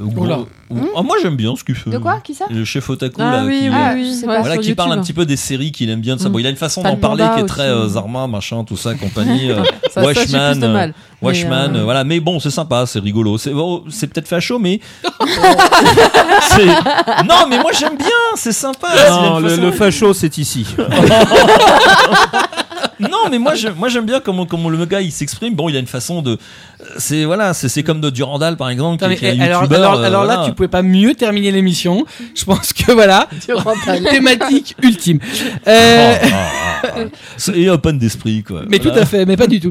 Euh, moi, moi, j'ai un mot de la fin, j'ai un mot de la fin. regarde. Vas-y, fin. Ah, mais C'était, c'est forcément mieux maintenant parce que j'ai- maintenant j'ai pu regarder euh, Sailor Moon Crystal en direct du Japon en même temps que le japonais. Et donc vu les. t'as vu- Sous-titré français, s'il Voilà. vous plaît, on peut pas finir et comme ça. gratuitement. Non mais c'est que, c'est que- Gratuitement et alors justement a aussi le- l'effet pervers entre guillemets de la diffusion directe, c'est que tu n'as tu n'as pas les versions définitives Non, des dessins oui, animés. ça, Et vrai. certains ignorent qu'il y a des, des versions définitives. Euh, non mais certains côté, certains mais pensent que non, mais si, si. certains pensent que les dessins animés tels qu'ils les ont vus si tu veux en diffusion web Mm. Sont vont sortir telles quelles et non pas en version corrigée. Moi, je Oh, les gens finissent par le savoir maintenant. Oui, ça- oui, oui, ça oui. commence, oh, oh, Ça ça commence à se commence, savoir, mais si c'est tu vois vrai. les screens, même pour, même pour DB, euh, super, DBZ super et ouais. compagnie, Même le ça, c'est quelque chose d'assez récent. L'avoir Oui. Oui, en plus. Voilà. Mais vous avouerez quand même, c'est c'est incroyable. Enfin, c'est pas incroyable parce qu'aujourd'hui, heureusement que ça arrive, mais. Si, moi, je, je, je continue quand même. Quand même. pu voir sur un site japonais, en, sous-titré français, s'il vous plaît. Ah, mais c'est comme ça ah. que. Ah. Oui, mais, oui, mais voilà, moi, moi, je continue. Et là aussi, c'est ce que je dis justement aux jeunes. Je dis, moi, je continue quand même à, m'émerveiller de, tout simplement de l'évolution même de la technologie. Mais vous hmm. vous rendez pas compte, je veux dire, il y, a encore, c'est pas si vieux que ça, il y a encore 10 ans. C'est beau le HTML5. Oui! mais c'est vrai! Mais c'est vrai! Le H265! Oui! Ah non, non, parce que le MKV10 c'est chiant, ça passe pas sur les Freebox. Ah oui, ça c'est vrai. Ça c'est vraiment chiant, ça merde. C'est des artefacts de merde. voilà. Non, ça démarre même pas, je veux te dire. Non, et par contre, j'avais pas d'autres exemples d'anime, donc désolé. Non, mais euh, toi, c'est très bien, t'as fait ton mot de la fin, c'est des taux, ton mot de la fin. Euh, oui, on parlait tout à l'heure de réalisateurs qui prennent un peu euh, la, relève ou mm. scénaristes ou autres. Euh, pour moi, j'ai euh, d'autres noms à citer. Enfin, Organ Uroboshi, c'est vrai qu'il fait du bon boulot. Il y a Niso. Lui, il... oui, pas, trop, pas trop réalisateur en fait. oui, oui c'est-à-dire que lui, je pense qu'à la réalisation, non, ce sera pas terrible. réel et scénariste. Et du coup, pour moi, il y a euh, Nisio Isin qui est le, le Oh. comment dire, l'écrivain de la série Monogatari Qui est Et, aussi celui qui a euh, fait le scénario de Medaka Box. de Medaka Box et euh, qui a bossé régulièrement là, avec le Shonen Jump euh, sur, euh, mais qui, qui amasse une grosse quantité de boulot et voilà. Pour moi, Là, qui fait des trucs intéressants. C'est le nouveau scénariste à la mode. Voilà, et euh, alors je vais sans doute euh, écorcher son nom, c'est la future réalisatrice de Silent Voice, Marie Okada. Est-ce que tu peux me confirmer ou pas? Bah, en tout cas, tu n'as pas écorché son nom parce que je vois pas comment ça peut se prononcer autrement que comme ça. D'accord. Et du coup, euh, T'es sûr qu'elle elle est réalisatrice? Euh, oui. Euh, chez euh, Kyoto Animation et du Hmm. coup euh, c'est elle le qui a réalisé euh, Anohana euh, c'est Ah non, ça non, non, non, non, Non. non, non. Alors, Mar- euh, non, alors, C'est pas une scénariste. C'est une elle, en scénariste, fait. absolument. Ah, donc c'est une scénar- il me Et scénariste. c'est semblait celle aussi ouais. qui scénarise D'accord, Gundam, Iron, Voilà, euh, Blue c'est Leather ça. Fan. Elle est Mhm. scénariste. qui a aussi scénarisé euh, Euphonium et du coup euh, voilà et c'est c'est Hmm. deux, deux noms que j'ai remarqué qui font euh, du bon boulot et entre autres qui Hmm. m'ont fait regarder un Gundam et, Et ça faut quand elle a fait le dire. Anohana, donc effectivement, elle est extraordinaire. voilà Euh, du coup c'est un peu les deux noms. Euh, et, euh, et du coup voilà notez ça et essayez de vous renseigner continuez de vous documenter Hmm. essayez de regarder derrière les animés qui les fait et ça vous aidera à pas être déçu aussi. C'est un travail d'investigation qui demande du temps mais qui est hyper passionnant et je pense que autour de la table on sait tout ce que c'est que le plaisir de chercher des infos Ouais. sur des séries qu'on kiffe. Et voilà. Et le pour moi je citerai aussi Genshiken juste comme série qui Ah oui, qui m'a montré un peu la direction de la passion. Non, Genshiken, le manga est extraordinaire, mais l'anime est quand même très en deçà. ah je parlais de Genshiken en général donc euh, Non, non, l'anime mais est très oui. en deçà. Oui. moi moi j'ai j'ai vu l'animé ça m'a donné envie de lire le manga donc je vais lui Tu lui n'as pas faire- lu le manga? Oui je l'ai lu le manga Ah mais bon. je, je lui reconnais la qualité de m'avoir donné envie de, de, de lire le manga C'est beau. Hmm. Kobito Rien. Si. le, temps, le temps de se rapprocher. Non, Bonne non, nuit. euh, non, non, on, on a lu, on a vu des choses formidables euh, bah, au tout début, enfin quand nous on est arrivé qu'il n'y avait rien en fait.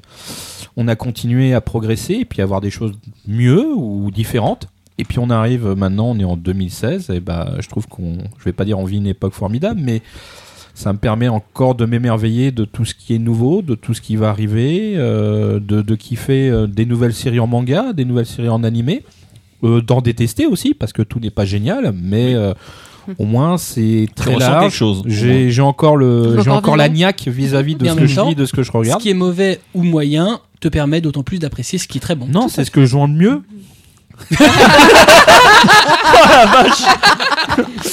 Je la note et je la fais graver en lettres d'or sur ma cheminée. c'est la Voilà. meilleure catchphrase sur le sujet que j'ai entendu mais euh, C'est grandiose. Voilà, la phrase culte, non. on l'a attendue pendant deux heures, mais on, l'a- on a la phrase culte. mais non, mais c'est vrai qu'on a, on a des, des productions euh, qui sont euh, vraiment géniales et, et puis même des films que, qui ont été décriés par la vieille garde, comme je l'appelle, hein, euh, Oui. dont euh, le Oui, film oui. de Saint Seiya. Alors euh, bon, on va me jeter des cailloux, tout ce qu'on veut, mais je m'en fous parce que je l'ai regardé, j'ai kiffé. Bon, j'ai pleuré, pleuré des larmes de sang devant la scène du, du masque de mort, mais après il faut comprendre la référence. euh, bah, bah oui, oui, il y en a une.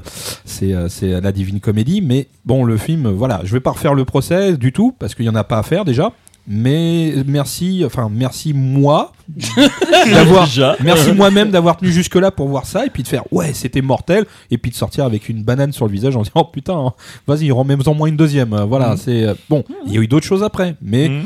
Voilà, pour ceux qui ont pas, qu'on nos âges et qu'on dit ouais c'est de la merde, ça pue, c'est à chier, bah excusez-moi, euh, bah, Allez je pense pas comme vous êtes. voilà, on a tous nos avis et puis bah, je Mhm. respecte le vôtre, respectez le mien Mhm. et puis tant qu'à faire, bah laissez les jeunes penser que c'est très bon si c'est le cas et puis si ça allait pas, bah fermez vos Comme dit, gueules. euh, comme dit Cara, euh, lâ- lâchez l'affaire aussi. Quoi. Voilà. Si, euh, Oui, si c'est vous pas- mauvais, hein, si arrêtez pas d'être aigri à chaque fois qu'il y a une nouveau- nouveauté sur un de vos titres anciens, bah arrêtez, oui, c'est pas la peine. Cara, sur quoi tu concluras, toi? Bah, je, résumerai un petit peu. Déjà, mes, deux prédécesseurs ont, bien résumé effectivement la chose, dans, le- sens, bon, alors, à la question est-ce que c'était mieux avant? Bah, Non, c'est tout simplement effectivement euh, différent. Il faut tout simplement aussi évoluer avec, euh, avec son temps. Euh, les moyens de diffusion ont changé, les moyens d'appréciation ont changé. C'est sûr qu'aujourd'hui, maintenant, peut-être pour des, des, des quadras, enfin pour un quadra comme moi, c'est peut-être plus, plus difficile de trouver des œuvres cultes instantanées comme avant, d'avoir le, même choc qu'on a eu euh, dans les années 80, euh, comme on a eu avec le cinéma de Hong Kong, effectivement, parce que maintenant on a accès effectivement à tout, donc c'est vachement plus difficile. Mais, mais parfois, il arrive effectivement des, des, miracles. Euh, je reprends l'exemple du, du troisième film de, de Magica Madoka, où vraiment je, suis- resté mais hébété à la fin du film, en disant la vache, ça faisait longtemps que je m'étais pas pris une claque comme ça dans la gueule, aussi bien au niveau du fond que, que de la forme. J'étais subjugué et ça fait plaisir parce que et, ça- et comme je dis, je ne m'accroche pas non plus. C'est, euh, il m'arrive con- continuellement aussi d'avoir des choses bien, des choses absolument pas bien. Comme tu dis aussi, ça, ça aide aussi à apprécier les, les, les, les, les bonnes choses. Simplement, il faut passer du temps effectivement à, à faire, à faire son choix, à faire sa sélection. Euh, il faut être effectivement peut-être plus, euh, plus drastique dans ses choix. Euh, maintenant, voilà, ça, ça a changé. Il faut changer avec. Ou vous décidez de ne pas changer, bien évidemment. Donc voilà, non, c'est c'était pas mieux avant. Aujourd'hui, c'est différent et on l'accepte ou on l'accepte pas. Personnellement, je l'accepte et je vis très bien avec. Olivier. Bah, un petit peu pareil, euh, je dirais tout simplement soyez curieux, comme on l'a dit, euh, renseignez-vous. Euh, il y a encore beaucoup de choses qui sont produites au Japon. Il y a 50 séries par saison qui sont produites encore aujourd'hui. Il y a encore des longs métrages qui sortent et, et la production manga, n'en parlons pas. C'est pas évident de trouver des choses qui nous correspondent. On est d'accord qu'il y a beaucoup de choses qui sont beaucoup plus marketées que ça l'était avant. C'est peut-être ça qui dérange finalement le plus ceux qui trouvent que c'était mieux avant. Bien qu'ils oublient quand même que l'animation japonaise a toujours été euh, au départ dans un but commercial. hein. Même euh, les séries euh, qu'on avait dans les années 70-80, c'était on avant tout des moins cet choses. aspect-là. Ça c'était peut-être moins visible à l'écran, où il y avait peut-être moins, on n'avait pas tout le côté produit dérivé Mais qu'on si on était ignorait. jeune aussi, euh, on Et puis on était captait jeunes, pas ça. voilà. On, Ah, maintenant, on on pas a ça. ce regard euh, Qui est innocent. Exactement. quelque part, oui. Donc euh, c'est pour ça que c'est, c'est non, c'était pas forcément mieux avant, mais il y a encore des belles choses à découvrir. Euh, faut peut-être un peu plus, euh, voilà, bah, les, les trouver et trouver en tout cas les séries qui nous correspondent aujourd'hui. Le manga et l'animation japonaise ont encore de belles choses à nous montrer. Tout à fait. Absolument. Bonne année Et bonne année aussi. C'est le mot de la fin de Marcy. C'est ça. Merci. Voilà. Non, mais elle avait déjà donné son mot de la fin. Elle empiète. On en restera donc là. euh, comme d'habitude, on va faire nos réclames habituelles. Et puis cette fois-ci, c'est toi qui vas faire la réclame pour Manga Mag. bah écoute, hein, Ah bah Voilà, vas-y. si vous voulez lire des super critiques, non vraiment, elles sont vachement bien. et des dossiers, Et des dossiers, des interviews, des reportages, des reportages. des femmes à euh, poil. Attends, attends, je réfléchis. Ouais. Euh, attends, attends, attends, tu me l'as pas filé ce lien-là. ça va pas là. Euh, c'est nuit de Bref. Non, c'est de la documentation Donc, c'est- anatomique, c'est pas pareil. mangamag, M-A-G.fr. Je tape tout dans l'adresse au moins. C'est ça. C'est bon, le, le crochet ne me tapera un pas. manga et un mag, ça fait Ça y est, Manga t'as Mag. fini C'est ouf. Voilà. Elle a du mal, elle. hein. Euh, bah alors bon, alors Ayaku Il a, Shop. il a euh, sa fiche, je suis en train alors d'essayer de Ayaku lire, là. Shop, c'est une librairie 4 rue Dante et euh, on Elle vend bien. que des bons mangas Dans le et, 5e euh, arrondissement de Paris. et le meilleur, euh, il est à venir. Ok. euh, un site, ayakushop.com Ouais, avec un H comme dans Hentai. Ouais, mais pourquoi c'est ta référence à toi? Ah non, alors je te rappelle que le H de Hentai, c'est toi qui m'as dit, moi j'étais H de Hawaii. Tu m'as dit non, comme dans Hentai. Pas de problème. Bah c'est du manga. Moi je m'adapte. Mais Bah fait. Hawaï, hein, le hentai. Hein. Bah, euh, il devrait bien y avoir des mangas sur Hawaï. Hein. Je Oh. sais pas euh, pourquoi tu fais. Bon, bref. Avec un H Et, et des hentai à Hawaï, c'est possible? Ah Ouais. bah, Ah ouais. exister. C'est là, où on- grave. c'est là où on les tourne le mieux. c'est en plus.